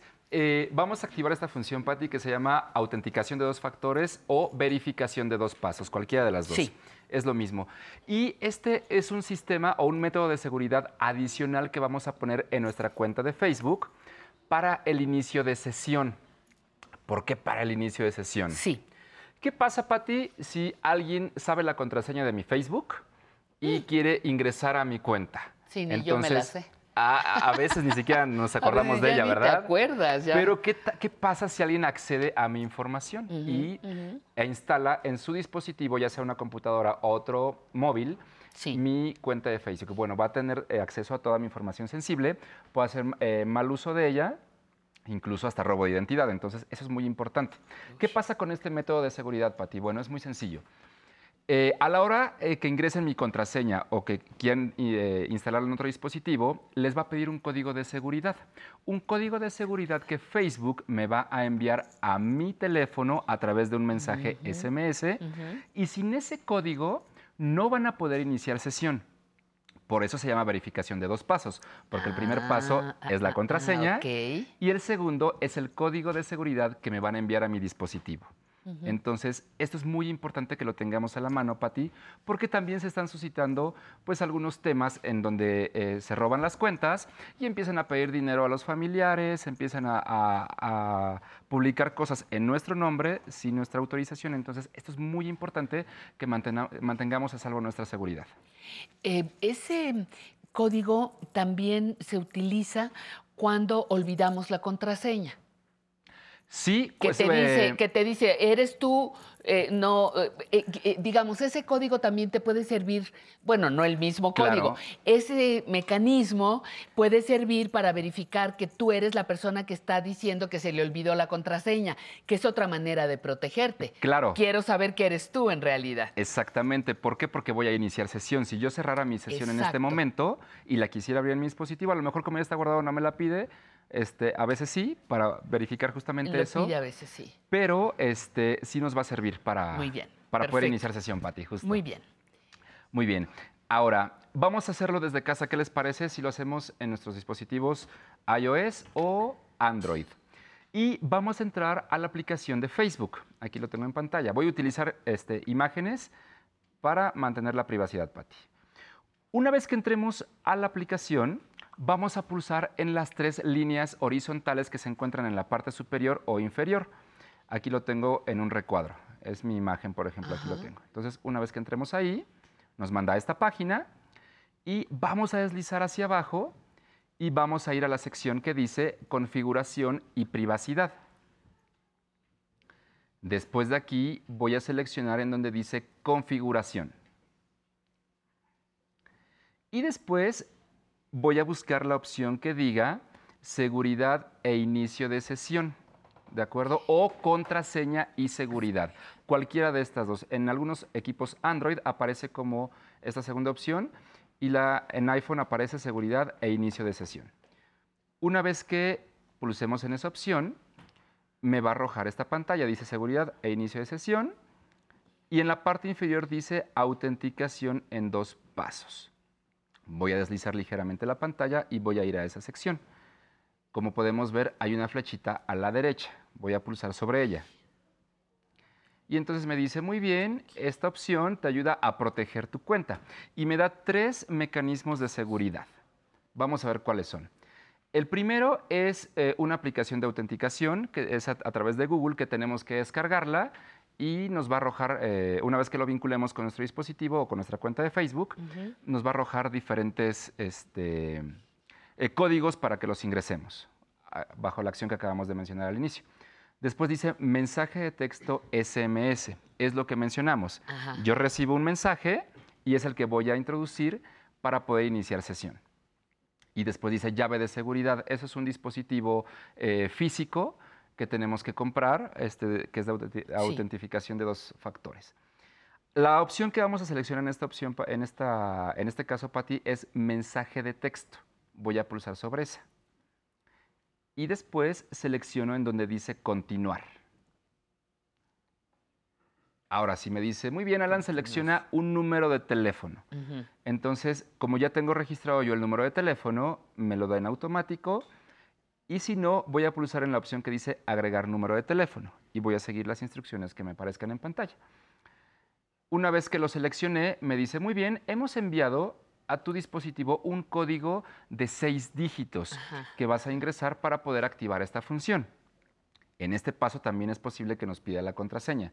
Entonces, una vez que nos hayan enviado este código, vamos a salir de la aplicación, vamos a ir a nuestro teléfono y a la aplicación de mensajes, que es este iconito. Ajá. Entonces, ya que pulse ahí, vemos en primer plano que está el, el mensaje de Facebook y dice, muy bien, usa este código para la autenticación en dos pasos en Facebook. Ese código solo llega a mi teléfono. Exacto. Solo es para mí. Eso, Exacto. él, él le está comprobando que este número que yo di de antemano es mi seguridad también. Exacto, está verificando la línea. Es muy importante que tengan la línea activa y, este, y que puedan recibir Sí, justamente ese tipo de mensajes, ¿no? Entonces, ya que lo, ya que lo ingresamos, Patti, vamos a regresar a Facebook. Ingresamos este código de seis dígitos. Aquí lo tenemos en pantalla. Y vamos a pulsar en la opción inferior que dice continuar. Y listo. Ahora sí, pulsamos otra vez, presionamos en listo. Listo. Y vamos, ¿cómo sabemos que ya, se, ya activamos esta función? Porque aparece un candadito de color verde en la parte superior que dice autenticación en dos pasos activada. Y está un candadito. Y entonces dice, tu método de seguridad es el mensaje de texto SMS y aparece únicamente la terminación del número. Entonces, de esta manera, Patti, vamos a poder activar esta función y vamos a estar a salvo de cualquier ataque que se pueda presentar en nuestra cuenta. Oye, y hablando de ataques, hablando de ataques, ayer andaban como que las redes Sí. un poco preocupadas de que si eh, saca y te van a hackear, y ¿nos explicas, experto, por favor? claro que sí. ¿De qué se trata? Pues mira, estos ataques no, no es para alarmarnos, pero estos ataques se suscitan todos los días. Entonces, las grandes empresas como Apple o Android empiezan a trabajar eh, con las actualizaciones. Por eso es muy importante que siempre mantengamos nuestro dispositivo actualizado, porque se crean parches de seguridad que van tapando estos ataques y entonces nuestra información está a salvo. Ajá. Ahora lo que surgió es que dicen que Apple eh, sacó una actualización que es la eh, 15.6.1 y que tenemos que actualizar nuestro dispositivo para ello porque sí surgió por ahí como Este, Pues una alarma. esa- una alarma, Una exactamente. alarma. Para todos los, los Para todos los iOS. usuarios. Ajá. Entonces, a partir del iPhone 6 eh, está disponible esta actualización y la podemos eh, poner en nuestro, en nuestro dispositivo. En iPads, en nuestras computadoras Mac y en nuestros dispositivos iPhone. Es muy importante. Entonces, ¿cómo en, los- las tres, en las tres eh, opciones, digo, en las tres En las tres- aparatos, en los tres aparatos. perdón. Exactamente, en los tres. Oye, ¿y cómo? Te voy a hacer la pregunta de los Del millón. 64 mil, no, euros, olvídate. Ah. Euros o libras esterlinas. ¿Cómo diferencio cuándo es una alarma real Y cuándo es parte de, de las fake news, de las eh, noticias falsas en Claro. las redes? Esto es muy importante, Patti. Siempre tenemos que verificar eh, que sea una fuente confiable, porque evidentemente todo mundo puede subir información a redes sociales y en cinco minutos se hace viral. Sí, exacto. Entonces, lo importante aquí es verificar eh, de qué fuente es, quién lo está diciendo, y de esta manera vamos a saber que no es una noticia falsa y que es verídico. Entonces, es bien importante conocer la fuente de la que proviene esta información. Y algo todavía también que podemos sumar a esto que tú dices, no reproduzca lo que no entiende, lo que no sabe o de lo que no está seguro. Y quiero aprovechar esto hablando Porque de así se hace, Facebook. así se hace el chisme. Te van a mandar videos que dicen, eh, mensajes que dicen, eh, apareces tú en este video, no lo abran, porque eso también es robo de información. Sí. Al momento de que tú le haces clic, pueden tener acceso a datos tuyos. Entonces, es bien importante eh, verificar de quién proviene el mensaje, ver el contenido, pero no hacer clic en los enlaces. Eso es importantísimo, Pati, sobre todo en Facebook. Sí. Entonces, este, estos mensajitos de, ¿eres tú en el video? Mm, mm, eliminen el mensaje. ¿Y sabes qué otra modalidad había para el SMS? Em, para los mensajes era decir, su solicitud de empleo ha sido autorizada con un sueldo de 30 mil o de una cosa ahí tremenda. Claro. Y resulta que no era. Que es otra de estas, de estas tomadas de pelo. Es correcto. Gracias, maestro. Gracias, Pati. Me quedo, me quedo muy contenta con la, con la información. Gracias, como siempre. Y ¡ay! ahora sí, insoportable, insoportable que vengo porque estoy usando, vea usted esto, vea y piense en el trabajo. Hoy estoy usando este huipil hay quien le llama blusa también, pero para mí es un huipil de la, eh, de la tienda del MAP, del Museo de Arte Popular, y es originaria de Aguacatenango, en Chiapas, Aguacatenango, Chiapas. Está bordado a mano. Voy a abrir los brazos para que vean el dibujo, el diseño. Bordada a mano con un diseño único en donde predominan las flores, que son manifestación de alegría, de color, de movimiento. Las artesanas crean estos diseños inspirados en la flora de la región.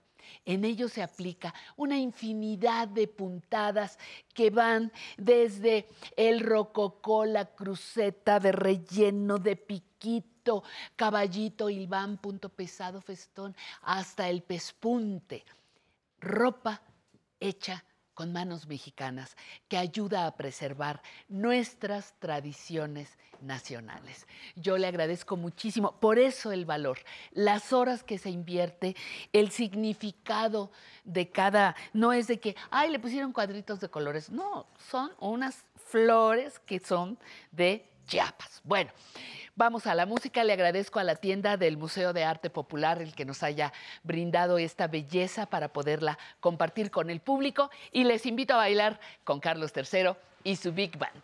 Vamos.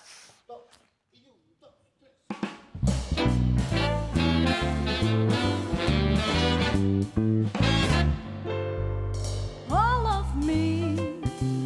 Why not take all of me? Take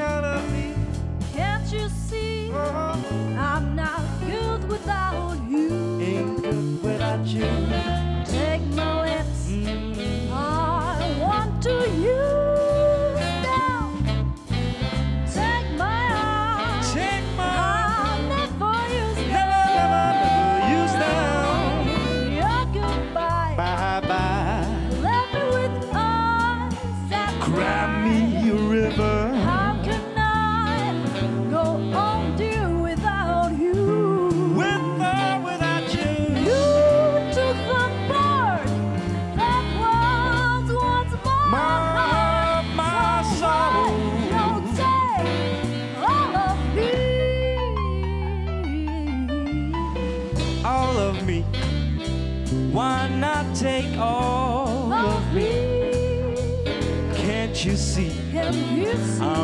Good without you. Take my lips. I wanna lose them. Get a piece of these arms. I'll never use them. Your goodbye left me with eyes that cry. How can I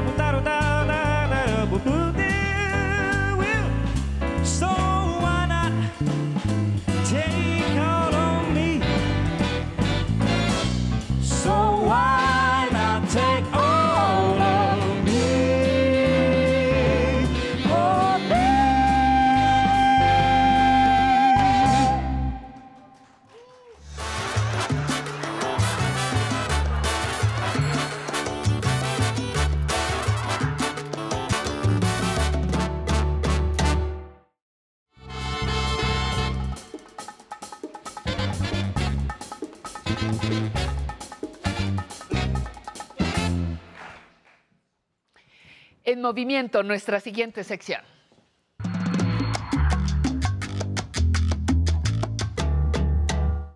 Es una sección, saludos Sensei, que nos encanta. Muchísimas Gracias. gracias. Buenas tardes, querido. Ya Buenas son tardes, tardes, ya. ya son tardes. ¿Qué vamos a hacer hoy? ¿Qué vamos a aprender hoy? Ejercicios de coordinación que nos van a ayudar a tener una mejor motricidad. Y a bailar mejor. Eso porque sí. eso es lo que hacemos cuando Eso es- coordinamos. esperemos. Oye, coordinación, porque es importante la coordinación, Sí. además de saber bailar. Sí, la coordinación junto con el equilibrio son dos cosas que en el adulto mayor, conforme avanzan los años, en teoría va reduciéndose por falta de movilidad sobre todo. Cuando Muy nos hacemos ejercicio y así tenemos coordinación y movilidad. Muy bien, pues te, te dejamos todo el escenario Gracias. para ti. Gracias. Voy a necesitar a dos, am- dos compañeros que pasen conmigo, por favor. Vamos a hacer el día de hoy ejercicios de coordinación.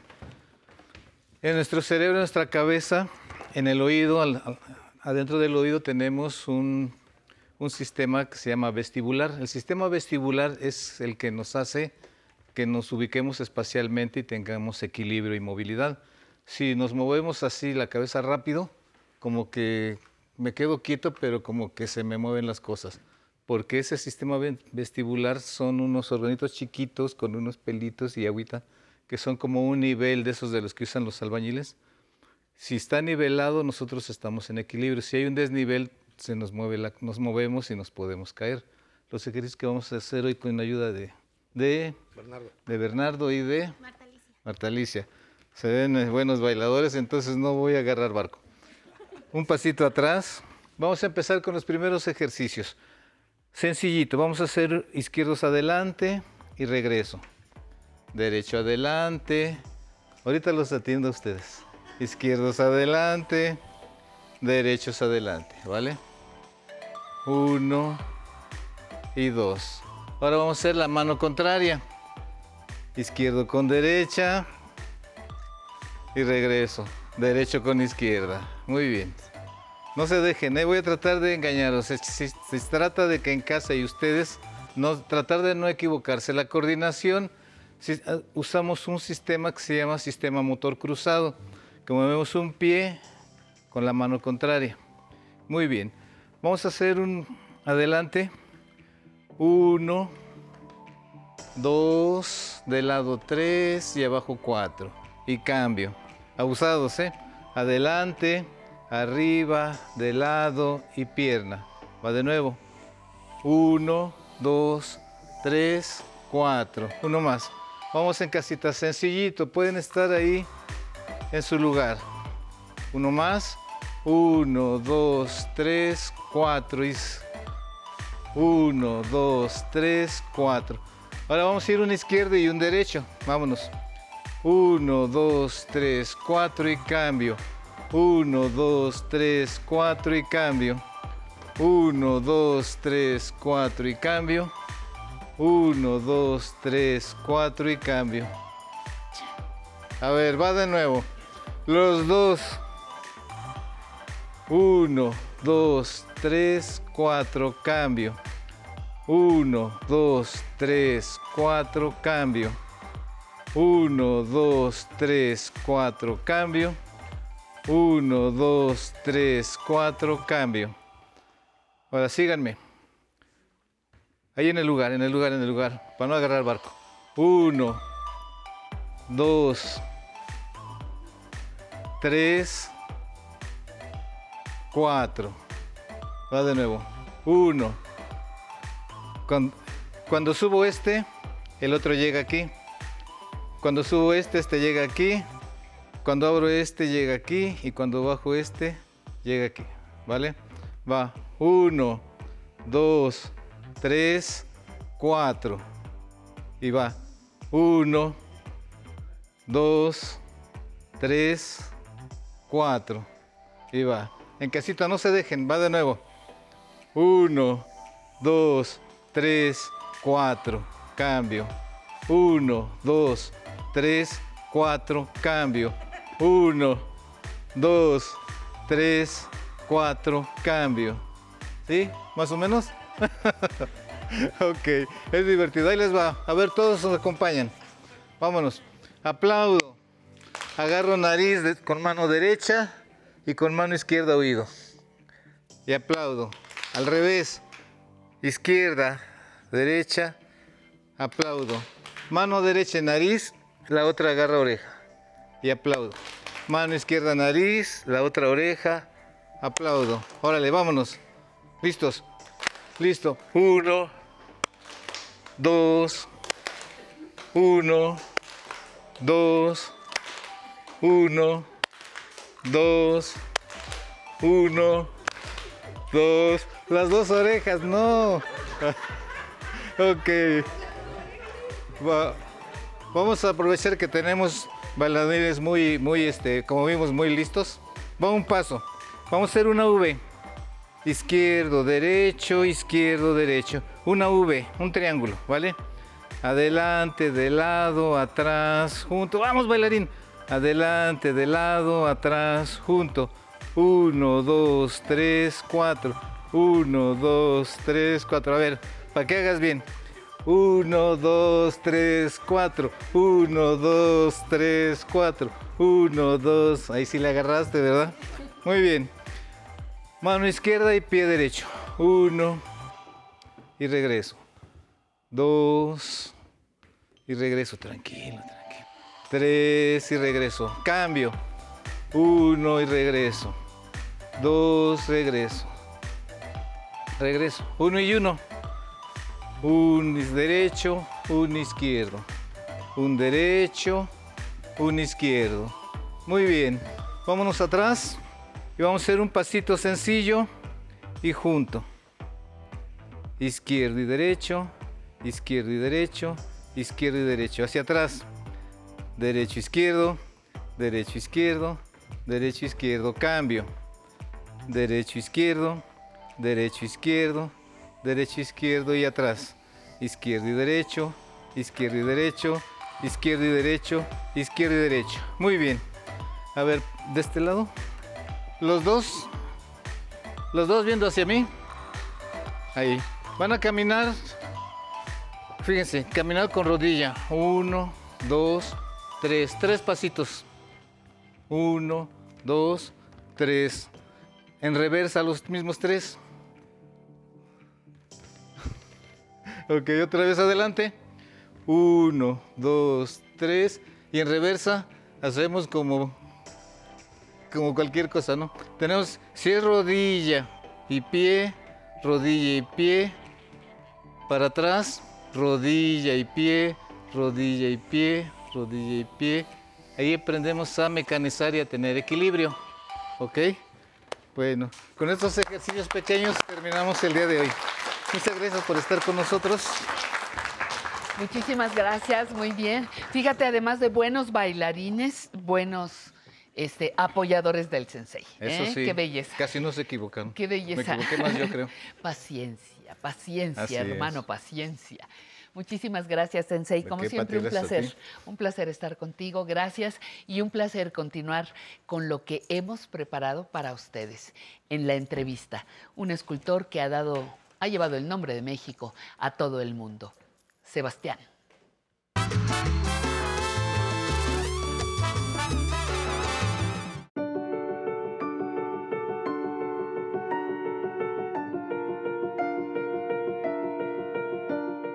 Si yo les digo que estoy feliz con Enrique Carvajal, pues me van a decir que, que bueno, que, que feliz que estés muy contenta. Pero si les digo que estoy con Sebastián, el escultor, algunas personas van a decir, qué bueno que lo trajeron aquí al programa Aprender a Envejecer, porque lo que ha hecho y lo que seguirá haciendo es muy importante para nuestro país. Sebastián, muchísimas gracias No, por recibirnos.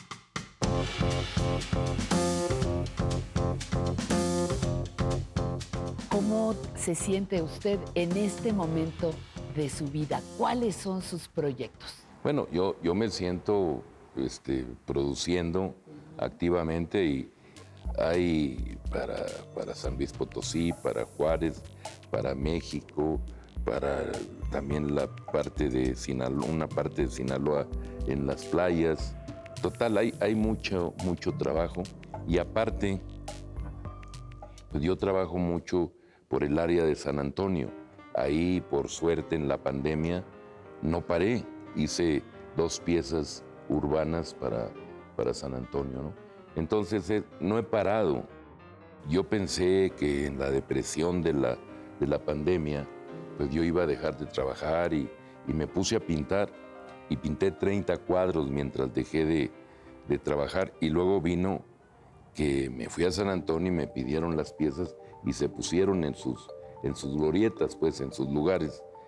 Y bueno, es dos piezas monumentales para un año, es, muy buen trabajo. ¿no? Sí. Pero el no pararse es muy bueno porque el seguir produciendo, uno no pierde y, y tampoco eh, el país o el mundo, porque la producción es importante para toda la humanidad. La producción en cualquier sentido, en cualquier eh, disciplina, el no pararse, uno sigue produciendo y haciendo para el futuro, ¿no?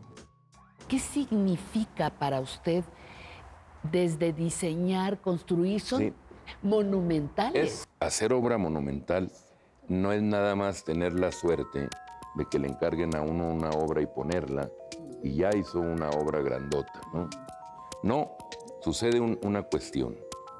Debe de existir voluntad política, económica, social y plástica. Son cuatro voluntades muy fuertes para poderla realizar. Si no hay voluntad política, se tira el proyecto y menos si no hay voluntad económica, porque no hay dinero para hacerla. Y luego la voluntad social es fundamental porque es, es- son las personas, Las el que pueblo, reciben, las que reciben, lo toman o lo rechazan. Si no hay un consenso total, aunque yo como hacedor tenga voluntad plástica, no sucede nada, ¿no? Entonces, trabajar también en esa dirección, en hacer consenso en todas las voluntades, es parte del talento plástico para hacer obra monumental. Pero la mayoría de los colegas creen que es nada más hacer una escultura grandota y ponerla. No, uno tiene también que hacer el estudio de campo, el estudiar el origen y, la tradición cultural del medio donde se va a poner para poder dar un producto que sea para ese espacio y que sea para esa gente. Una vez que se logra, pues se lo apropian y ya es de ellos, ya triunfa el, el objeto. Yo recuerdo en Chihuahua hice una obra y se terminó toda completamente sin armar, estaba toda en el suelo, una obra de 46 metros. Y dijeron, no, hasta después la arman. Y entonces se quedó ahí y se quedó ocho años, tirada, ¿no? Y un buen día llega un presidente municipal ya en, otra, en otro gobierno y me dice, ¿qué se necesita para levantarla? Digo, nada, se necesita voluntad. Pero ¿qué hacemos? ¿Cuánto cuesta? Le digo, mira, nada más te cuesta que pongas grúas y yo te mando mi gente. Y la levantamos. ¿no? ¿Cuánto cuestan las grúas? Pues pide que te patrocinen, que te ayuden y no te cuesta nada. Y así fue. Las grúas llegaron patrocinadas de empresas. Dijeron, ok, regalamos eso para... Y se paró la pieza en un mes y en un mes tenían la puerta de Chihuahua y ahora es el icono de Chihuahua. Es la puerta de Chihuahua. ¿Y qué pasa con el desprendimiento? Usted nos está compartiendo cómo crear esta pieza, pero luego pues pues hay que dejarla porque como usted dice ya no es mía, es de la localidad, del lugar. ¿Cómo se da ese proceso? Eso es como, como proceso natural. Por ejemplo, el caballito. Sí. Está puesto en una de las ciudades más grandes del mundo, que es nuestro México, Ciudad de México. Entonces tiene el destino de que lo ve millones de gente, de millones de personas. Lo ven los mexicanos, el pueblo de México, y lo ven los extranjeros que pasan por México. Entonces es mu- son muchas personas. Cuando pasa el tiempo, se lo van apropiando y en ese momento deja de ser mío en propiedad y hasta en propiedad plástica, porque ya yo de repente veo este, escalas de caballito más pequeño como el que tenemos ahí y siento, me gusta porque lo re- recuerdo aquel, pero ya se me olvida un poco que, que es, que es propiedad de mi, de mi diseño, digo, es el caballito de reforma. ¿Cuándo Sebastián decide que su línea de trabajo sería la, la escultura monumental? monumental. Yo empiezo a los 16 años en San Carlos. Sí. Y desde entonces yo ya traía esa espina y esas ganas. Soy de un estado muy grande y, y semidesértico en general. Y el paisaje es inmenso. Entonces vivir ahí, sentir eso, es como grandioso.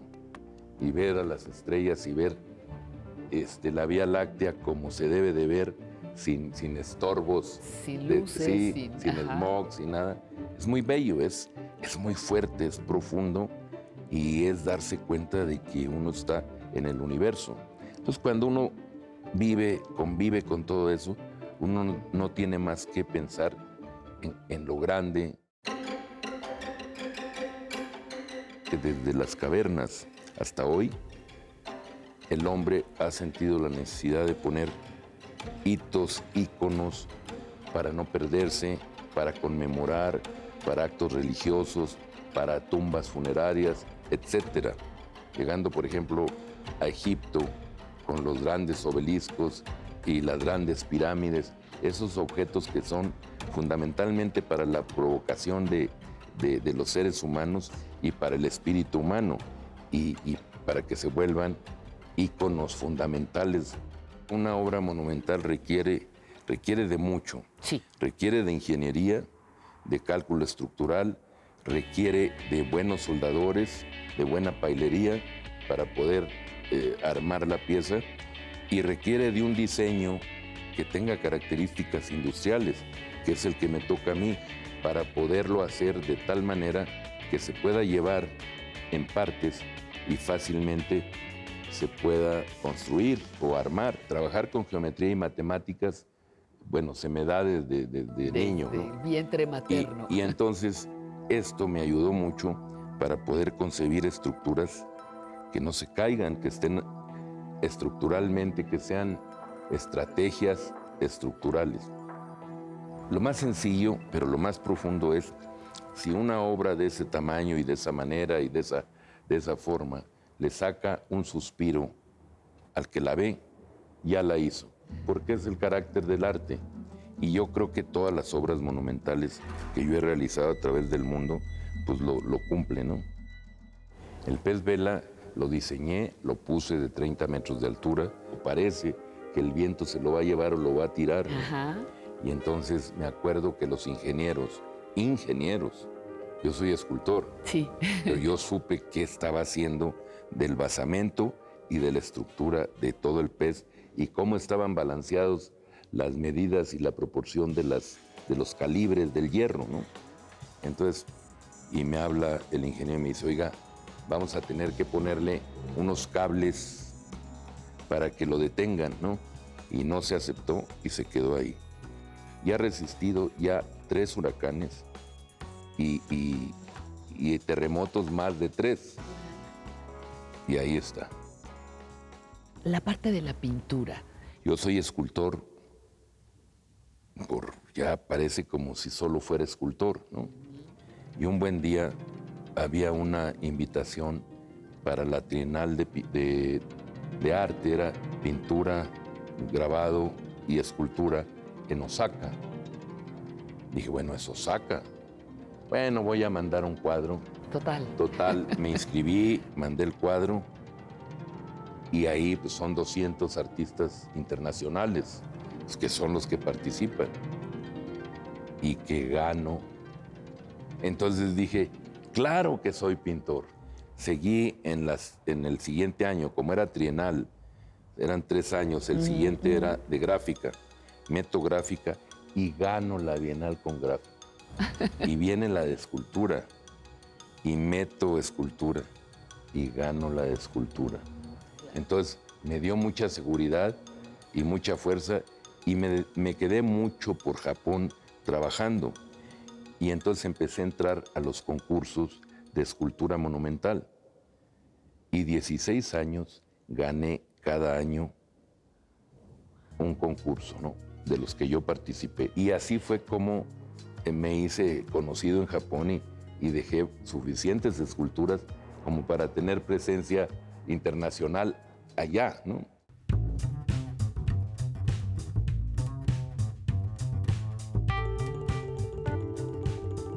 ¿Cómo alimenta su espíritu creativo? Lo que pasa es que cuando hay el vicio de la vocación y el vicio de, de saber que uno es, es de tiempo completo, Exacto. uno vive para eso. Y en cualquier lado uno está pensando en lo que es y en lo que viene, de estar pegado a la vocación. Y los que dejan de estar pegados a la vocación es que no son, son de hobby. ¿Cómo miras el camino recorrido? El camino recorrido lo veo que, que, bueno, ya pasó. Ya pasó, claro. Hice muchas cosas, pero solo cuando me pongo a revisar, me creo que no fui yo, porque me emociona, porque hay cosas maravillosas, pero eso no dejo que me... Que te devore. Que me devore, sino sigo igual, de cero y con una ilusión de siempre hacer algo nuevo. De repente, a los 35 años, que me nombren miembro de la Real Academia, miembro honorario de la Real Academia de Artes de Holanda, pues no es cualquier cosa. 35 años y ya en una academia extranjera. Y cinco años después me nombran de la de aquí. Y como 20 o no sé cuántos después me nombran de la de Florencia. Entonces dices, algo ha de haber, de a de veras que sí. Y entonces, pues es- ese tipo de cosas no te deja parar, no, tienes que seguir y seguir hasta, hasta que se pueda, ¿no? Hay un motivo por el cual existir y seguir adelante, ¿no?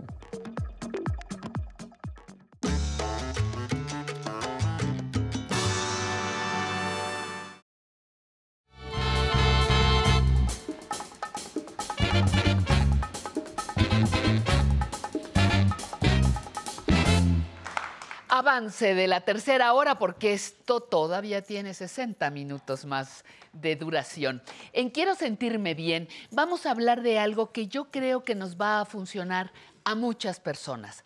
El uso correcto del bastón. Se la recomiendo, la sección viene un experto. Recuerdos vivos con Emilio nos va a hablar de la batalla de Puebla y entre letras e historias tendrá como invitada principal nada más ni nada menos que a Diana Bracho, porque además de excelente actriz, ahora es poeta. Pronóstico reservado, el libro que vamos a presentar para ustedes. Y ahora vamos a nuestra única sección internacional, el Muro de la Fama.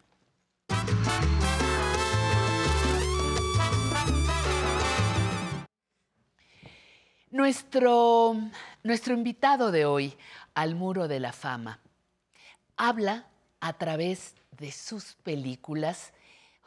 ¿Y de qué forma, eh? Alien, El octavo pasajero, Blade Runner, Black Rain, Thelma y Luis, Gladiador, Hannibal, Blade Runner 2049 y mire, mejor aquí nos detenemos para decirle que queremos presentarle a Ridley Scott, cineasta inglés. Ridley Scott nació en Inglaterra en 1937. Es básicamente director de cine, pero también se ha desarrollado como productor y guionista. Su historia comenzó en el campo de la publicidad, que lo entrenó para contar historias. Su primer largometraje en la industria, Los Duelistas, le ganó en 1977 el premio Ópera Prima, nada más ni nada menos que en el Festival de Cannes. En general, su cine se caracteriza por grandes recreaciones de época. Ahí están Robin Hood, Gladiador, Éxodo, Dioses y Reyes.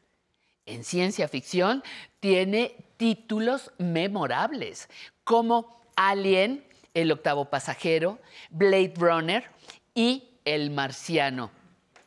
No podemos, no podemos olvidarnos de los personajes femeninos que nada tiene que ver con los estereotipos hollywoodenses. Fíjese, me gustan las heroínas, me gusta trabajar con mujeres. Cuanto más fuertes, mejor. Creo que las mujeres van a dominar el mundo. Ni siquiera lo discuto, declaró en alguna entrevista. El año pasado, en 2021, estrenó casi al mismo tiempo dos filmes, El último duelo y La casa Gucci. Me gusta hacer cosas distintas, me entusiasma mi trabajo y mi trabajo consiste en contar historias y que éstas enganchen al público. El reconocimiento a su talento lo demuestran varios premios. En 1995, él y su hermano recibieron un BAFTA, que es un equivalente al Oscar británico, por su contribución al cine de ese país. Allí mismo la BBC lo identificó como la décima persona más influyente de la cultura inglesa. Tiene un doctorado honorario del Royal College of Art en Londres y otro BAFTA por su obra completa. El próximo 30 de noviembre, Ridley Scott cumplirá 85 años y celebramos que ya esté pensando en su próximo trabajo. Celebramos que con hechos nos hable de su pasión, que con hechos nos hable de su pasión que es el séptimo arte.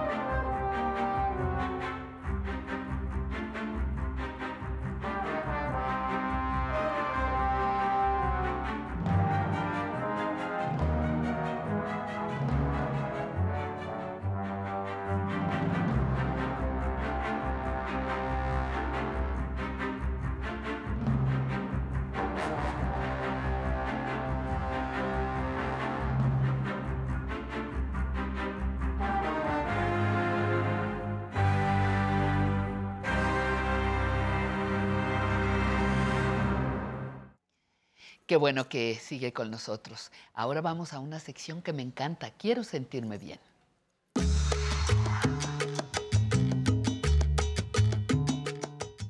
El licenciado Fernando Anaya, fisioterapeuta especialista en geriatría y cuidados paliativos, hoy está con nosotros para ayudarnos a sentirnos bien.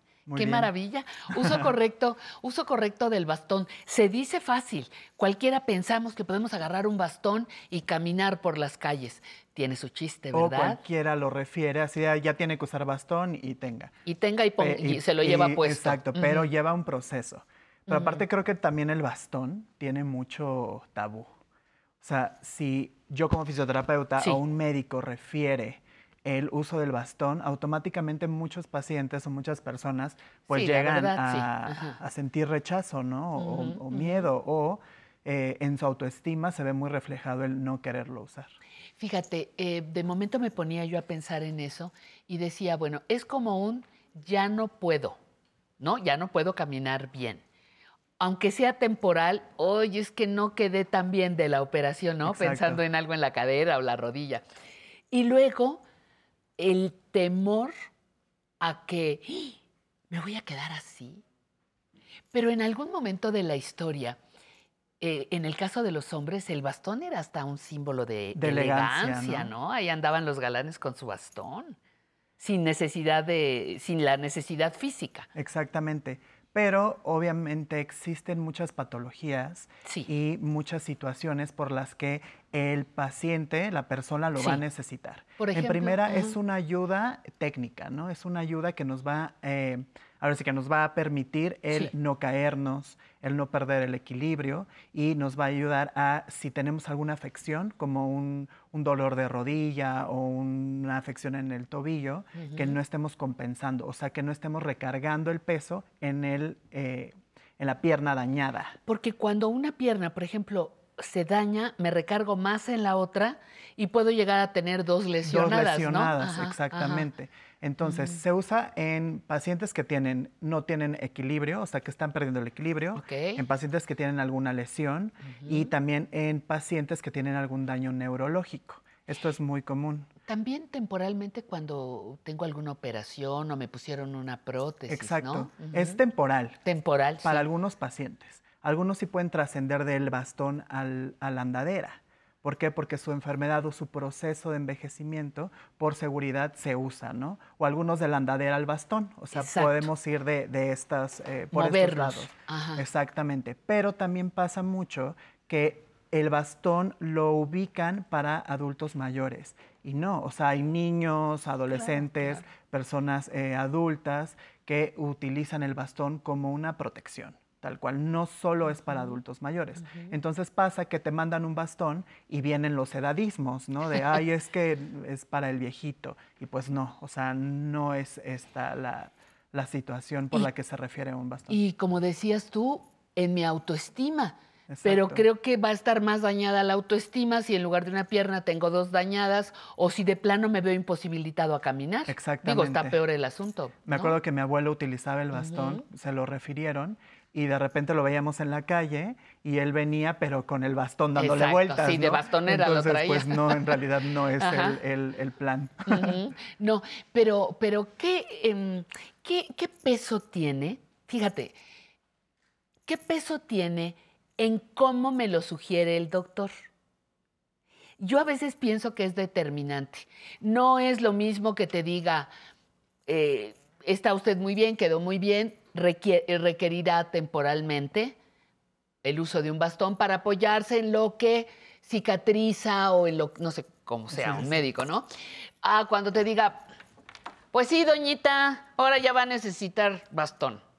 Ay, son dos posiciones bien Exactamente. distintas. No lo Que refieren. me ayude el médico, exacto, ¿no? En algunas ocasiones solo lo refieren como tiene que usar bastón, pero ok, tengo que fortalecer tal zona o tal este, grupo muscular Sí. para este, utilizarlo o para irlo dejando progresivamente, ¿no? Es importante que sí se refiera a un especialista, ¿no? Por ejemplo, en mi caso, yo como Sí. fisioterapeuta, yo enseño cómo utilizar el bastón. Eso es súper importante. Te voy a enseñar cómo lo vas a utilizar, pero al mismo tiempo qué ejercicios te van a- nos van a ayudar para que tú puedas eh, pues irlo dejando poco a poco. Pero en algunas ocasiones, cuando el daño o la enfermedad es muy avanzada, por seguridad sí pasamos del bastón a mejor una andadera. vamos rehabilitando y después ya podemos ir este, regresando y, este, y hasta ya no utilizarlo. Para eso se necesitan ejercicios, pruebas específicas de equilibrio, entre otras este, técnicas que utilizamos. O sea que, por ejemplo, si yo tengo una prótesis, me voy a poner una prótesis de rodilla o, o cadera, ¿no? Por mi fémur, etcétera. De acuerdo al tipo de requerimiento de mi cuerpo, tú me vas a enseñar a fortalecer los músculos. Exactamente. Y mientras voy a usar un bastón. Un bastón, exacto. No son los mismos ejercicios, no son los mismos músculos. Exacto, depende. O sea, eh, en primera depende de la afección, del dolor, de la persona, qué ejercicios voy a mandar y qué eh, tipo de bastón voy a utilizar. También Oye, eso es muy importante. Hay quien también me ha platicado que con el bastón se sintió muy importante. La gente le apoyaba en las Exacto. calles. Dice, ya el coche no me invade, digo, no me atropella, me- ya se para y me deja pasar porque voy con bastón, o me ceden más fácilmente el lugar porque ven que estoy en una necesidad específica. Exactamente. Justo eh, cuando me prestó una paciente el bastón que ya no utilizaba, Ajá. yo venía en el transporte y me vieron, me dijeron, ¿te quieres sentar? Y yo, no, no, no, es este... Ahora no, sí lo- que no es no, lo para- requiero, no, no hay problema. Oye, yo, yo vi que trajiste un bastón. ¿Qué te Sí. parece si pasamos Vale. al frente, por favor? Me encanta y idea. nos explicas, nos explicas cómo hay que usarlo de manera correcta, porque no se puede apoyar así como sea, ni cualquier tamaño, ¿verdad? Sí, en primera el bastón A ver. tiene, siempre tiene como estas hoyitos que nos ayudan a ajustarlo. Por ejemplo, yo mido un 83, entonces si yo uso el, en, en este tamaño el bastón, pues me va a quedar demasiado Te vas a abajo. tener que agachar. Entonces, muchos pacientes no lo utilizan bien y todo el tiempo se inclinan Y eso hace que compensen, ¿no? Entonces, ¿a qué altura debe lo quedarme? necesario es que el bastón esté a la altura de la cadera. O sea, tenemos un huesito aquí, Ajá, sí. que es el trocánter. Ajá, Sí. Lo tenemos que poner a esa altura. En mi ¿Aquí caso, me debe llegar el bastón? Exacto. Ok. Aquí. Por ejemplo, en mi caso es en el último, ¿no? Sí. Entonces, Y todavía. y todavía, Ajá. exactamente. Y tenemos que tener semiflexión de hombro. De, De hombro- brazo. De brazo, de codo, perdón. No así derecho. No derecho. Semiflexión. Semiflexión y al nivel de cadera. ¿Qué pasa si lo tengo extendido? Eh, Así, nos ajá. podemos, te- podemos tener lesiones en, En el, el hombro, hombro. y estar claudicando, ¿no? O sea, caminar como chueco. Ahora, si yo tengo una afección del lado derecho, ¿Sí? lo tengo que utilizar del lado izquierdo. Ah. No, No del del lado lado que de la tengo- lesión. Ah, fíjate. Si yo tengo del lado, la afección del lado izquierdo, lo tengo que utilizar del lado derecho. Ahora, el bastón tiene una T, ¿no? O sea, es Sí, una T. Con buena. Muchas veces Ajá. lo utilizan hacia enfrente. Sí. La parte larga tiene que ir hacia atrás. Por ejemplo, Ay. si yo lo, mi afección es del lado derecho, lo utilizo del lado izquierdo. Entonces lo que voy, a- no, del lado izquierdo lo utilizo del lado Del derecho. lado derecho. Lo que voy a hacer es que el bastón es una extensión de mi brazo. Al momento que yo camino, mi brazo va hacia adelante. Entonces abro mi base de sustentación, o sea, amplío mi espacio para caminar. Entonces, este es el, el lado sano y este es el afectado. Yo lo que hago es compensar el, el peso, o sea, que el peso se distribuya este, adecuadamente. Y vuelvo a hacer el paso y de nuevo. Vuelves. Mi, Exactamente. mi brazo, mi, mi bastón, perdón, tiene que ir de acuerdo, acompañando, al- acompañando al, al, miembro al afectado. afectado, exactamente. Entonces hacemos esto Ajá. y ya tenemos tres puntos de apoyo. En caso, si yo no lo Mm. tengo, aquí puede haber una caída o que me está doliendo, ¿no? El bastón tal cual es un punto de apoyo. Nos va a ayudar a no caernos y a no que esta lesión no se esté eh, aumentando, ¿no? O que no estemos, eh, sí, no, no se está aumentando el- el dolor. ¿Y cómo elijo el bastón? Yo he visto estos, he visto otros así como de, de madera, Más no ele- más, más, más puliditos. elegantes. Ajá. Y también he visto unos con cuatro patas. Sí, hay distintos, ¿no? Hay un punto que es para mediano apoyo o hay de cuatro puntos, Sí. o sea, de cuatro apoyos ¿De que qué también depende? Del equilibrio, de la lesión y de la seguridad de la persona. Hay personas que requieren de un punto, pero se sienten más seguros con cuatro, Con cuatro. está perfecto. O sea, no hay problema. Aquí el tal cual, lo- la ventaja es que vamos a tener tres puntos de apoyo, no solamente Exacto. dos. Y no nos va a ayudar, nos va a ayudar a, a no claudicar, ¿no? a no lastimarnos. Eh, ¿Quién me ayuda en el momento de la elección del bastón? Cuando el médico me dice, va a tener que usar bastón, ahí puedo preguntar qué me recomienda. El médico cuatro- o el fisioterapeuta. O el fisioterapeuta, como tú. Exactamente, exacto. cuando, cuando vamos a la rehabilitación, ahí me puedes sugerir apóyese con una andadora o un bastón. Exactamente. Esta es parte de tu trabajo. Esa es parte de mi trabajo. Y también parte de tu trabajo es venir a los programas A del difundir 11 todo esto. A, a enseñarnos la cultura del buen uso Así del es. bastón. Se dice fácil, pero luego Pero no. si lo hacemos mal quedamos peor, ¿no? Así es. Muchísimas gracias, Gracias. Fernanda Anaya. Un placer siempre, Siempre. conversar contigo. Gracias. a usted por seguirnos. Vamos a continuar aquí. Estamos en Aprender a Envejecer. Ya lo sabe usted, siempre con temas de interés. No importa que hoy no necesite usted este bastón. Quizá papá, quizá mamá, quizá el hermano mayor, quizá un, pariente puede requerirlo y aquí ya aprendimos a usarlo correctamente. Nos vemos en unos minutos. Hay mensajes para ustedes.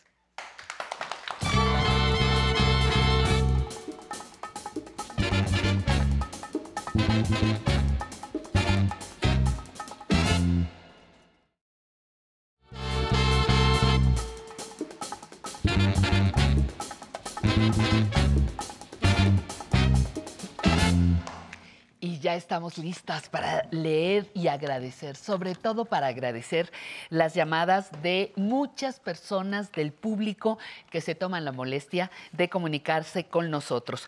Doña María Rosario Martínez dice, nos recuerda que hoy 21 de agosto es el Día Nacional de la Trabajadora, del Trabajador Social y que felicita a todos sus colegas y nosotros nos colamos ahí. Claro que sí, felicitamos con mucho cariño a todas las trabajadoras y trabajadores sociales en su día. Carmen Cortés nos manda una, una eh, felicitación y pide un saludo con muchísimo gusto, un abrazo también para usted desde Sonora, Eduardo Parra, gracias por estar aquí.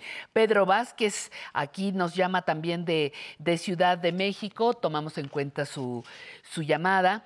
Eh, dice la señora Marta Reina Cervantes, quiere venir al programa, nos dejó sus datos, magnífico. Hay quien nos llama dos y hasta tres veces y no nos deja un número a donde comunicarnos. Así que le agradezco que cuando nos llame y quiera venir a bailar, con mucho gusto le invitamos, pero déjenos un número donde localizarle.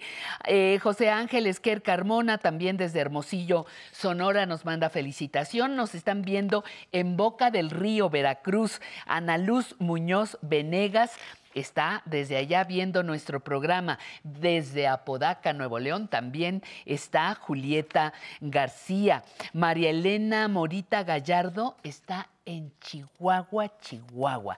Alejandro Cordero desde la Ciudad de México. En Guamuchil, Sinaloa nos está viendo Luz Camacho, Salvador Ríos Álvarez en Guadalajara, Jalisco y en Tijuana Alicia Elena Álvarez Domínguez. Le agradecemos muchísimo, hay más llamados por supuesto, pero por el momento dejamos aquí nuestra lista porque ya tenemos a una invitada de lujo, de verdad de lujo para la siguiente sección. No se la pierda.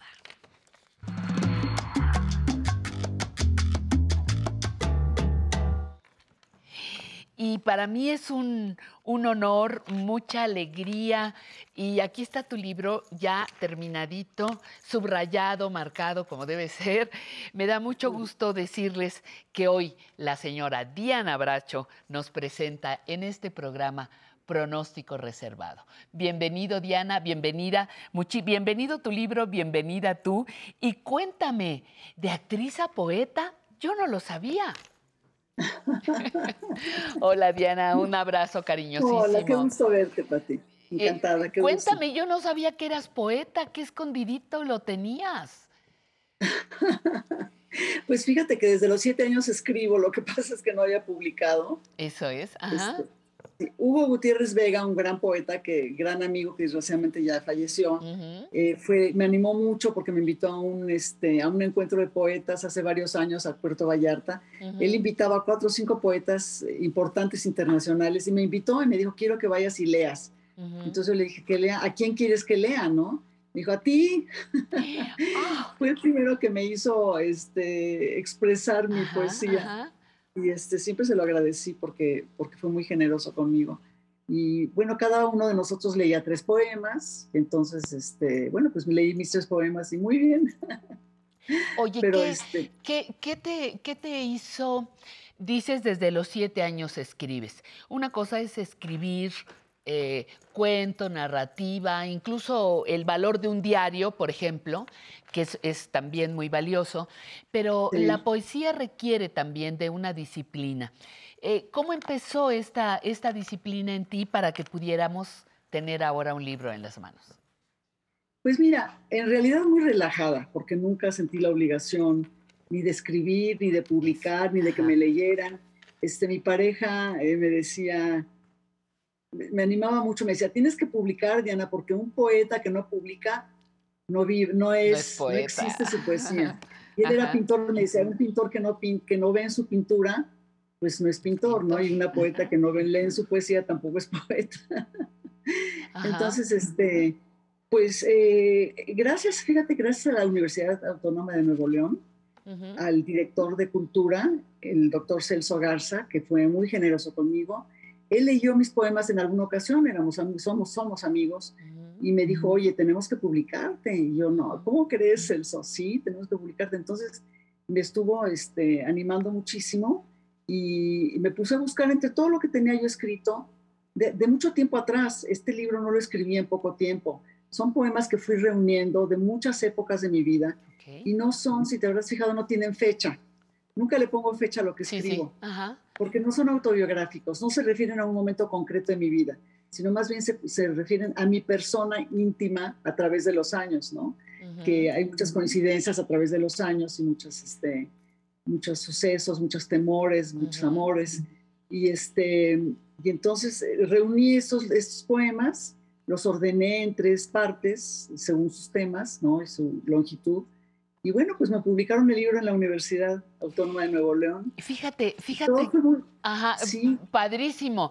Eh, Pero hay, hay una cosa que, que me encanta que compartas con nosotros, porque aquí no es la, la historia de un amor o de un desamor, o porque muchos poetas te van contando, ¿no? Su, su propia historia. Aquí me encantó que percibí, bueno, yo, ¿no? Cuando lo leí, eh, abandono, pasión, amor, desamor. eh, todos, todas las personas nos podemos sentir identificadas con algún poema, porque en algún momento de nuestra vida hemos vivido, pues, algunas de estas situaciones. O, o sea, Sí. el que sea atemporal lo hace muy vigente, paradójicamente, ¿no? Sí, fíjate que sí, tienes mucha razón. Gracias por esa observación, es, es muy exacta. Porque fíjate que yo siempre he pensado, eh, leyendo poesía, la gran poesía me resulta siempre universal. Este, aunque hable de algo muy concreto, ¿no? De, Sí. un, de- de- de un hecho histórico, de lo que sea, muy concreto. Pero cuando alcanza el nivel universal, el poema, el poema ya es un gran poema, ¿no? Claro. Entonces, este, cuando te toca, entonces yo, por ejemplo, cuando leo poesía, la poesía que me toca, que me hace, que me hace sentir, "Ah, yo he sentido eso, yo he pensado eso, me ha pasado eso. Este, digo, es un gran poema porque logra, logra universalizar un sentimiento humano que todos tenemos de alguna manera, diferentes sentimientos, pero todos tenemos este tipo de sentimiento emocional, ¿no? Mira. Entonces, pues gracias por el, el elogio de que te tocan mis poemas. No, bueno, mira, mira, este que se llama Mujer Hoy, para poder Sí. ser yo, debo destruir a la que soy desde hace siglos, ¿no? Te, te remite inmediatamente al famoso haiku japonés, ¿no? ¿Qué tanto tuviste que elaborar y reelaborar? Porque no creo que te salgan a la primera, ¿o sí? A ver, platícame aquí. Este, al fin nadie nos escucha. Cuéntame, ¿cómo los fuiste? Oye, ¿por qué esta síntesis? eh, la idea está simplificada en cuatro minúsculos renglones. Se dice Sí. fácil, pero no se puede concretar algo tan, tan rápido, ¿no? Sí, fíjate que en mi trabajo, tanto actoral como de escritura, eh, yo siempre, siempre eh, la- aplico la regla de menos es más. Eso. ¿No? Y siempre me voy mucho a la, a la, eh, a la estética japonesa, que es menos es más, lo concreto. Tú lo, lo, dijiste muy bien, parece un haiku. De hecho, la última parte del libro casi son haikus. Sí. No, no tienen el formato, digamos, el formato de, de, de sila, silábico de los haikus, ¿no? Que es 575.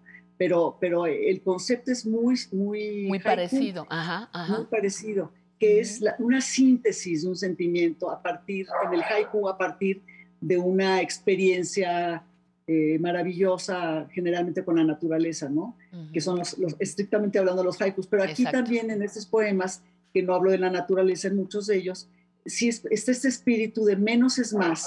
Entre menos expliques, dices más.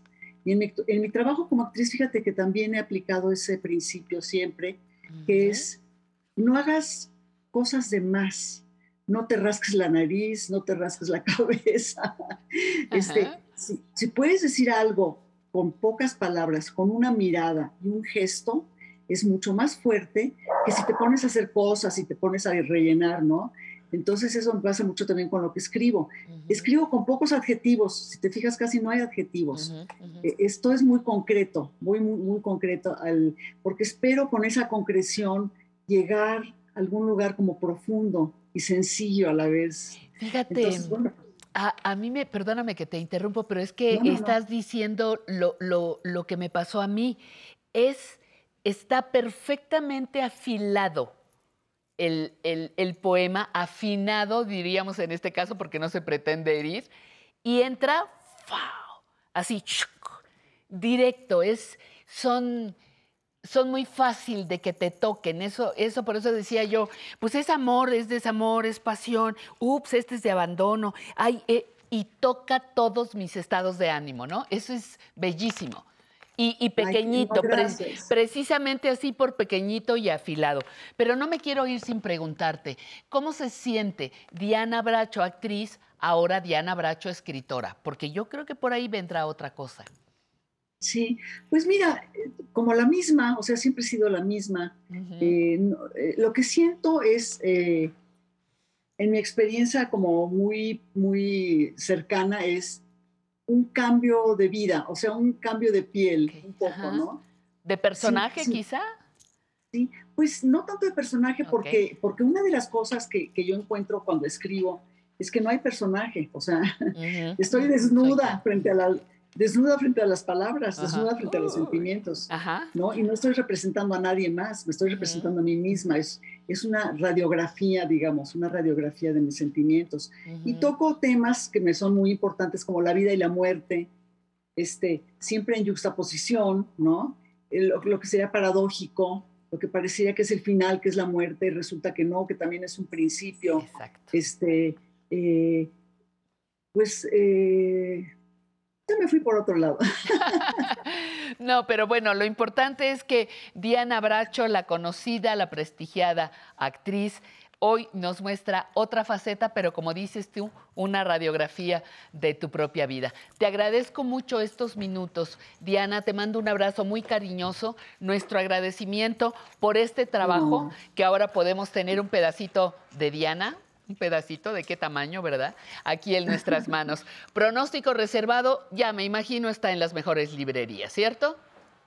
Está en Gandhi y en Amazon y creo que en alguna otra, la, de, la del sótano creo, pero Muy bien. lo que estoy segura es que está en, en, en, Gandhi y en Amazon. Ya está distribuido para que lo podamos disfrutar. Mi queridísima sí. Diana, la mejor, la mejor de las tardes y nos encontramos pronto porque tú sigues trabajando y nosotros atentas a tu, a tu quehacer. Muchísimas no, gracias. Muchas felicidades. Muchísimas muchas gracias. y vamos, vamos a continuar aquí con Carlos III, la música que nos sirve de celebración. Celebremos la la publicación Celebremos la Vida con Música, Carlos III y su Big Band.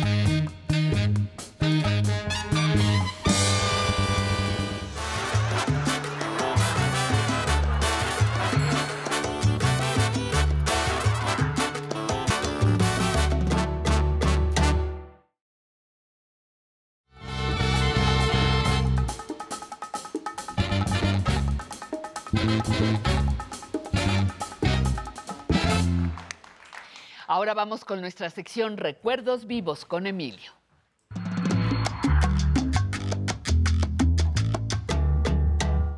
Bienvenido, mi queridísimo doctor Emilio Cárdenas. Muchas Sí. gracias por estar con nosotros, doctor en ciencia política y con la batalla de Puebla. Con la bat- sí, la batalla de Puebla, pero vamos a ver algo excepcional. Miren, vamos a recordar unas cosas que yo me acuerdo y otras que todos tienen que acordarse. Este año estamos conmemorando los 150 años de la defunción de Benito Juárez. Sí. Este año. Sí. En el 22.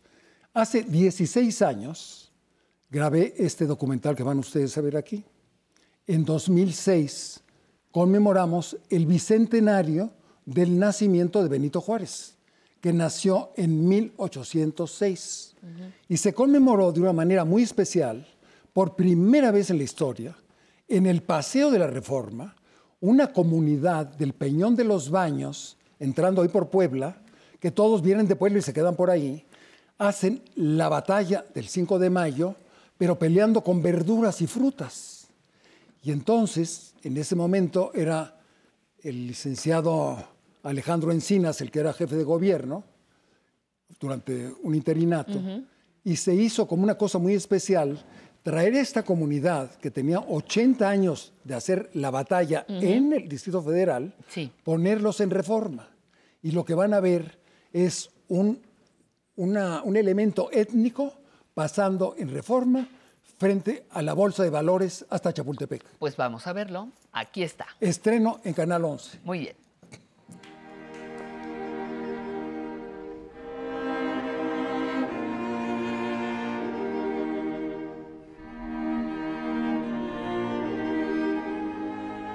Benito Juárez es el gran legislador de la nación mexicana, su educador más ilustre y radical, y sobre todo, es el héroe victorioso que triunfó en todas las batallas de su vida.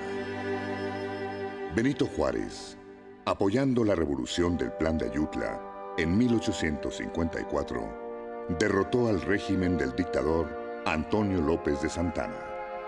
En el año de 1861 ganó la guerra de reforma, venciendo las fuerzas conservadoras del general Miguel Miramón.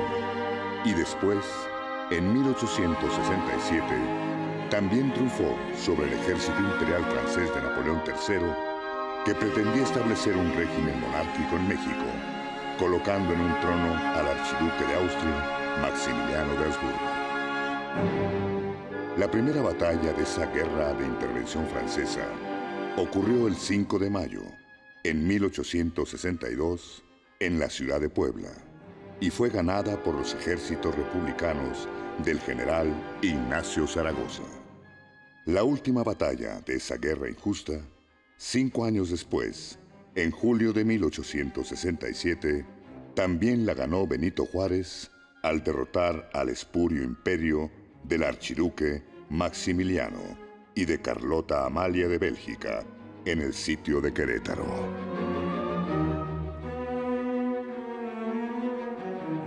El presidente Benito Juárez gobernó a su pueblo con sabiduría y es el fundador del moderno Estado mexicano. En el año 2006, la nación mexicana conmemoró el bicentenario del natalicio de Benito Juárez, como uno más de los solemnes festejos con los que se recordó la obra política del Benemérito de las Américas, el gobierno de la Ciudad de México invitó, por primera vez en la historia, a la comunidad del Peñón de los Baños de la delegación Venustiano Carranza y a sus organizaciones cívicas para que realizaran el simulacro de la Batalla de Puebla, ganada por el ejército republicano del general Ignacio Zaragoza.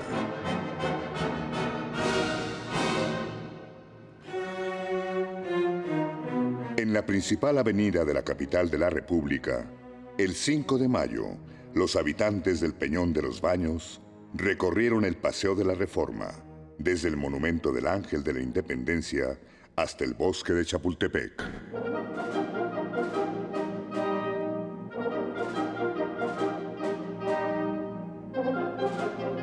La comunidad del Peñón de los Baños, que habita en la delegación Venustiano Carranza, hace más de ocho décadas, inició la tradición de festejar, cada día 5 de mayo, el aniversario de la Batalla de Puebla, con el propósito de recordar la victoria de los ejércitos republicanos del presidente Benito Juárez sobre las tropas francesas que invadieron el territorio mexicano por orden del emperador Napoleón III. El héroe de la batalla de Puebla fue el joven general Ignacio Zaragoza, comandante en jefe del ejército de Oriente, que tenía el día de su triunfo tan solo 33 años de edad. El general Zaragoza fue el artífice de la victoria sobre las invictas tropas francesas imperiales que estaban bajo el mando del general Carlos Datry, conde de Lorenzés.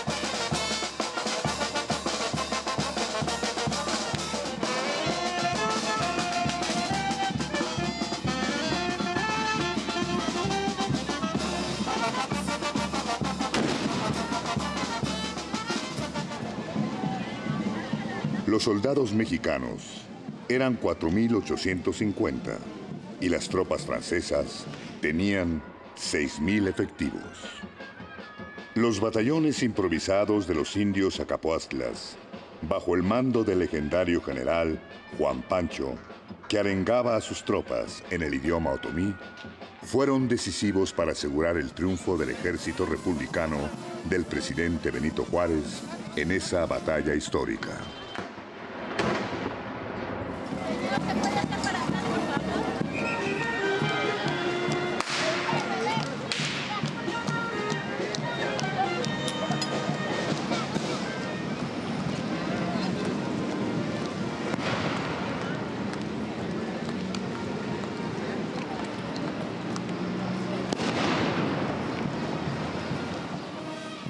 Cada año los habitantes del Peñón de los Baños celebran la victoria del ejército del general Ignacio Zaragoza, representando en forma festiva las acciones de la batalla de Puebla. Intervienen en esa conmemoración patriótica y popular todos los vecinos de la comunidad del Peñón de los Baños, hombres, mujeres, niños, familias enteras. Los vecinos del Peñón participan con total entusiasmo y alegría en esta fiesta cívica, que no es un desfile militar, sino una gran danza. Una danza ritual monumental que por sus características populares es un espectáculo único en el mundo. Más de 1.200 danzantes bailan y se unen en una gran fiesta comunitaria que afirma la identidad histórica de los vecinos del Peñón de los Baños.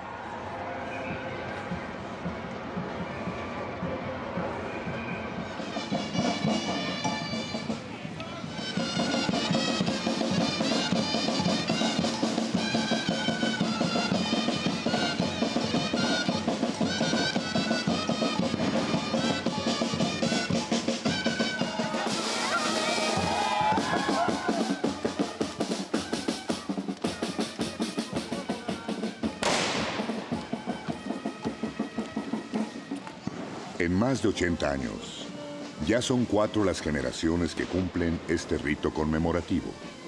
Con él, recuerdan el origen de los primeros vecinos del Peñón de los Baños, que en su gran mayoría provenían del estado de Puebla. Para no olvidar sus auténticas raíces, esa comunidad baila y festeja cada año la victoria de los mexicanos sobre los invasores franceses. Este evento artístico y cívico hunde sus raíces en la música y la coreografía dancística de sus antepasados indígenas que muestra claramente los vestigios de las antiguas culturas indígenas del Valle de Puebla. La fiesta es un acto de creación colectiva, es una expresión cultural que preserva la memoria comunitaria de aquellos primeros habitantes del Peñón de los Baños que llegaron del estado de Puebla, atravesando la cadena de volcanes al Valle de México, para establecerse a las orillas de la gran Ciudad de México a principios de los años 20 del siglo pasado.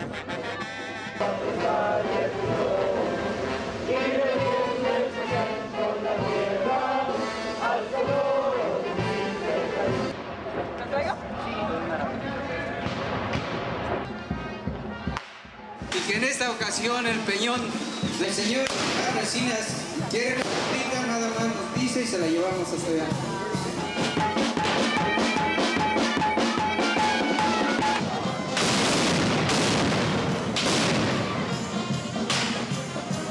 En nuestro lugar vamos a iniciar los ¡Viva México!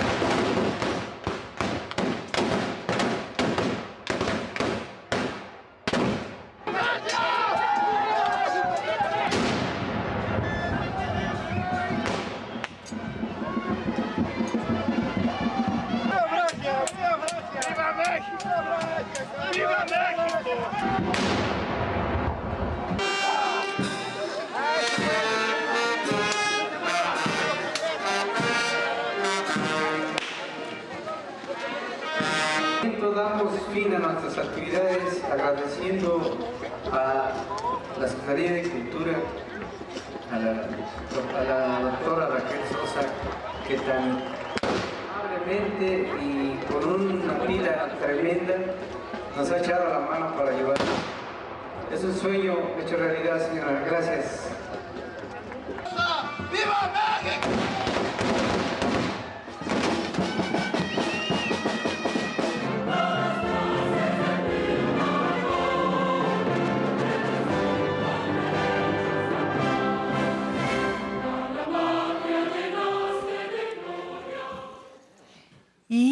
Híjole, documento muy valioso porque, como dices, fue la única vez, Única vez. que se trajo la batalla a reforma. A reforma. Entonces, Ajá. este, esto, estos Zacapoaxtla, estos niños pasando por los grandes edificios de reforma, Ajá. es un documento etnológico de un gran valor que por primera vez se pasa públicamente y es en Canal 11. Me imagino, yo te decía, quizá los noticieros de la época lo hayan reportado, pero un, un trabajo como el que tú acabas de mostrar, lo dudo. Es único, único y ya es propiedad de Canal 11, vuelvo a repetirlo, esto es propiedad de Canal 11. Ujú. Ahora, lo interesante es que se, se hace ahí una representación de cómo se firmaron los tratados y uno de los Zacapoaxtlas habla en náhuatl y los otros son el embajador de Inglaterra, de España, ¿no? Mm, Entonces, toda una representación, como si fuera un poco la representación de Semana Santa, ¿no? Pero esta es una cosa sobre la patria, el triunfo de México sobre Europa. Eh, y los últimos segunditos que nos quedan, yo te preguntaría, ¿por qué en este momento traer, repítelo, mencionaste algo al principio, ¿por qué traer la batalla del 5 de mayo? Porque estamos recordando en, 1900 en, es- mil dos- en 2022, 2022, ajá. los 150 50. años de la muerte de el Benemérito de las Américas, que murió un 18 de julio de 1872. Y curiosamente, en esa misma fecha en que muere Juárez, nace Nelson Mandela. Fíjate, Ah, Es una cosa muy bonita. Eso es, bueno, ya es otra aportación que No, nos haces. aquí el aprendemos mucho. Váyase. Aprendemos todos los días. Aprender y apapachurrar las cosas en la computadora para tener mayor información. Muy bien, muchísimas gracias A ti. Emilio Cárdenas. Un placer conversar contigo y un placer también haber estado con ustedes durante tres horas. Un abrazo cariñoso para Zapopan, para Coahuancatepec en Oaxaca, Reynosa en Tamaulipas, Tijuana, Durango y les agradezco muchísimo que nos hayan llamado. Recuerden nuestro número telefónico 55 51 66 4000. Repito, 55 51 66 4000. Tenemos un correo electrónico listo para que usted se comunique con nosotros. Público arroba aprenderaenvejecer.tv y tenemos también nuestro blog aprenderaenvejecer.tv. Y no se le olvide, andamos en todas las redes. Gracias a nombre de todo el equipo de producción, gracias a nombre del 11 y nosotros le damos las gracias con algo que nos encanta, la música en vivo. Carlos III y su Big Bang con este mambo, ni hablar. Adelante. Y a bailar.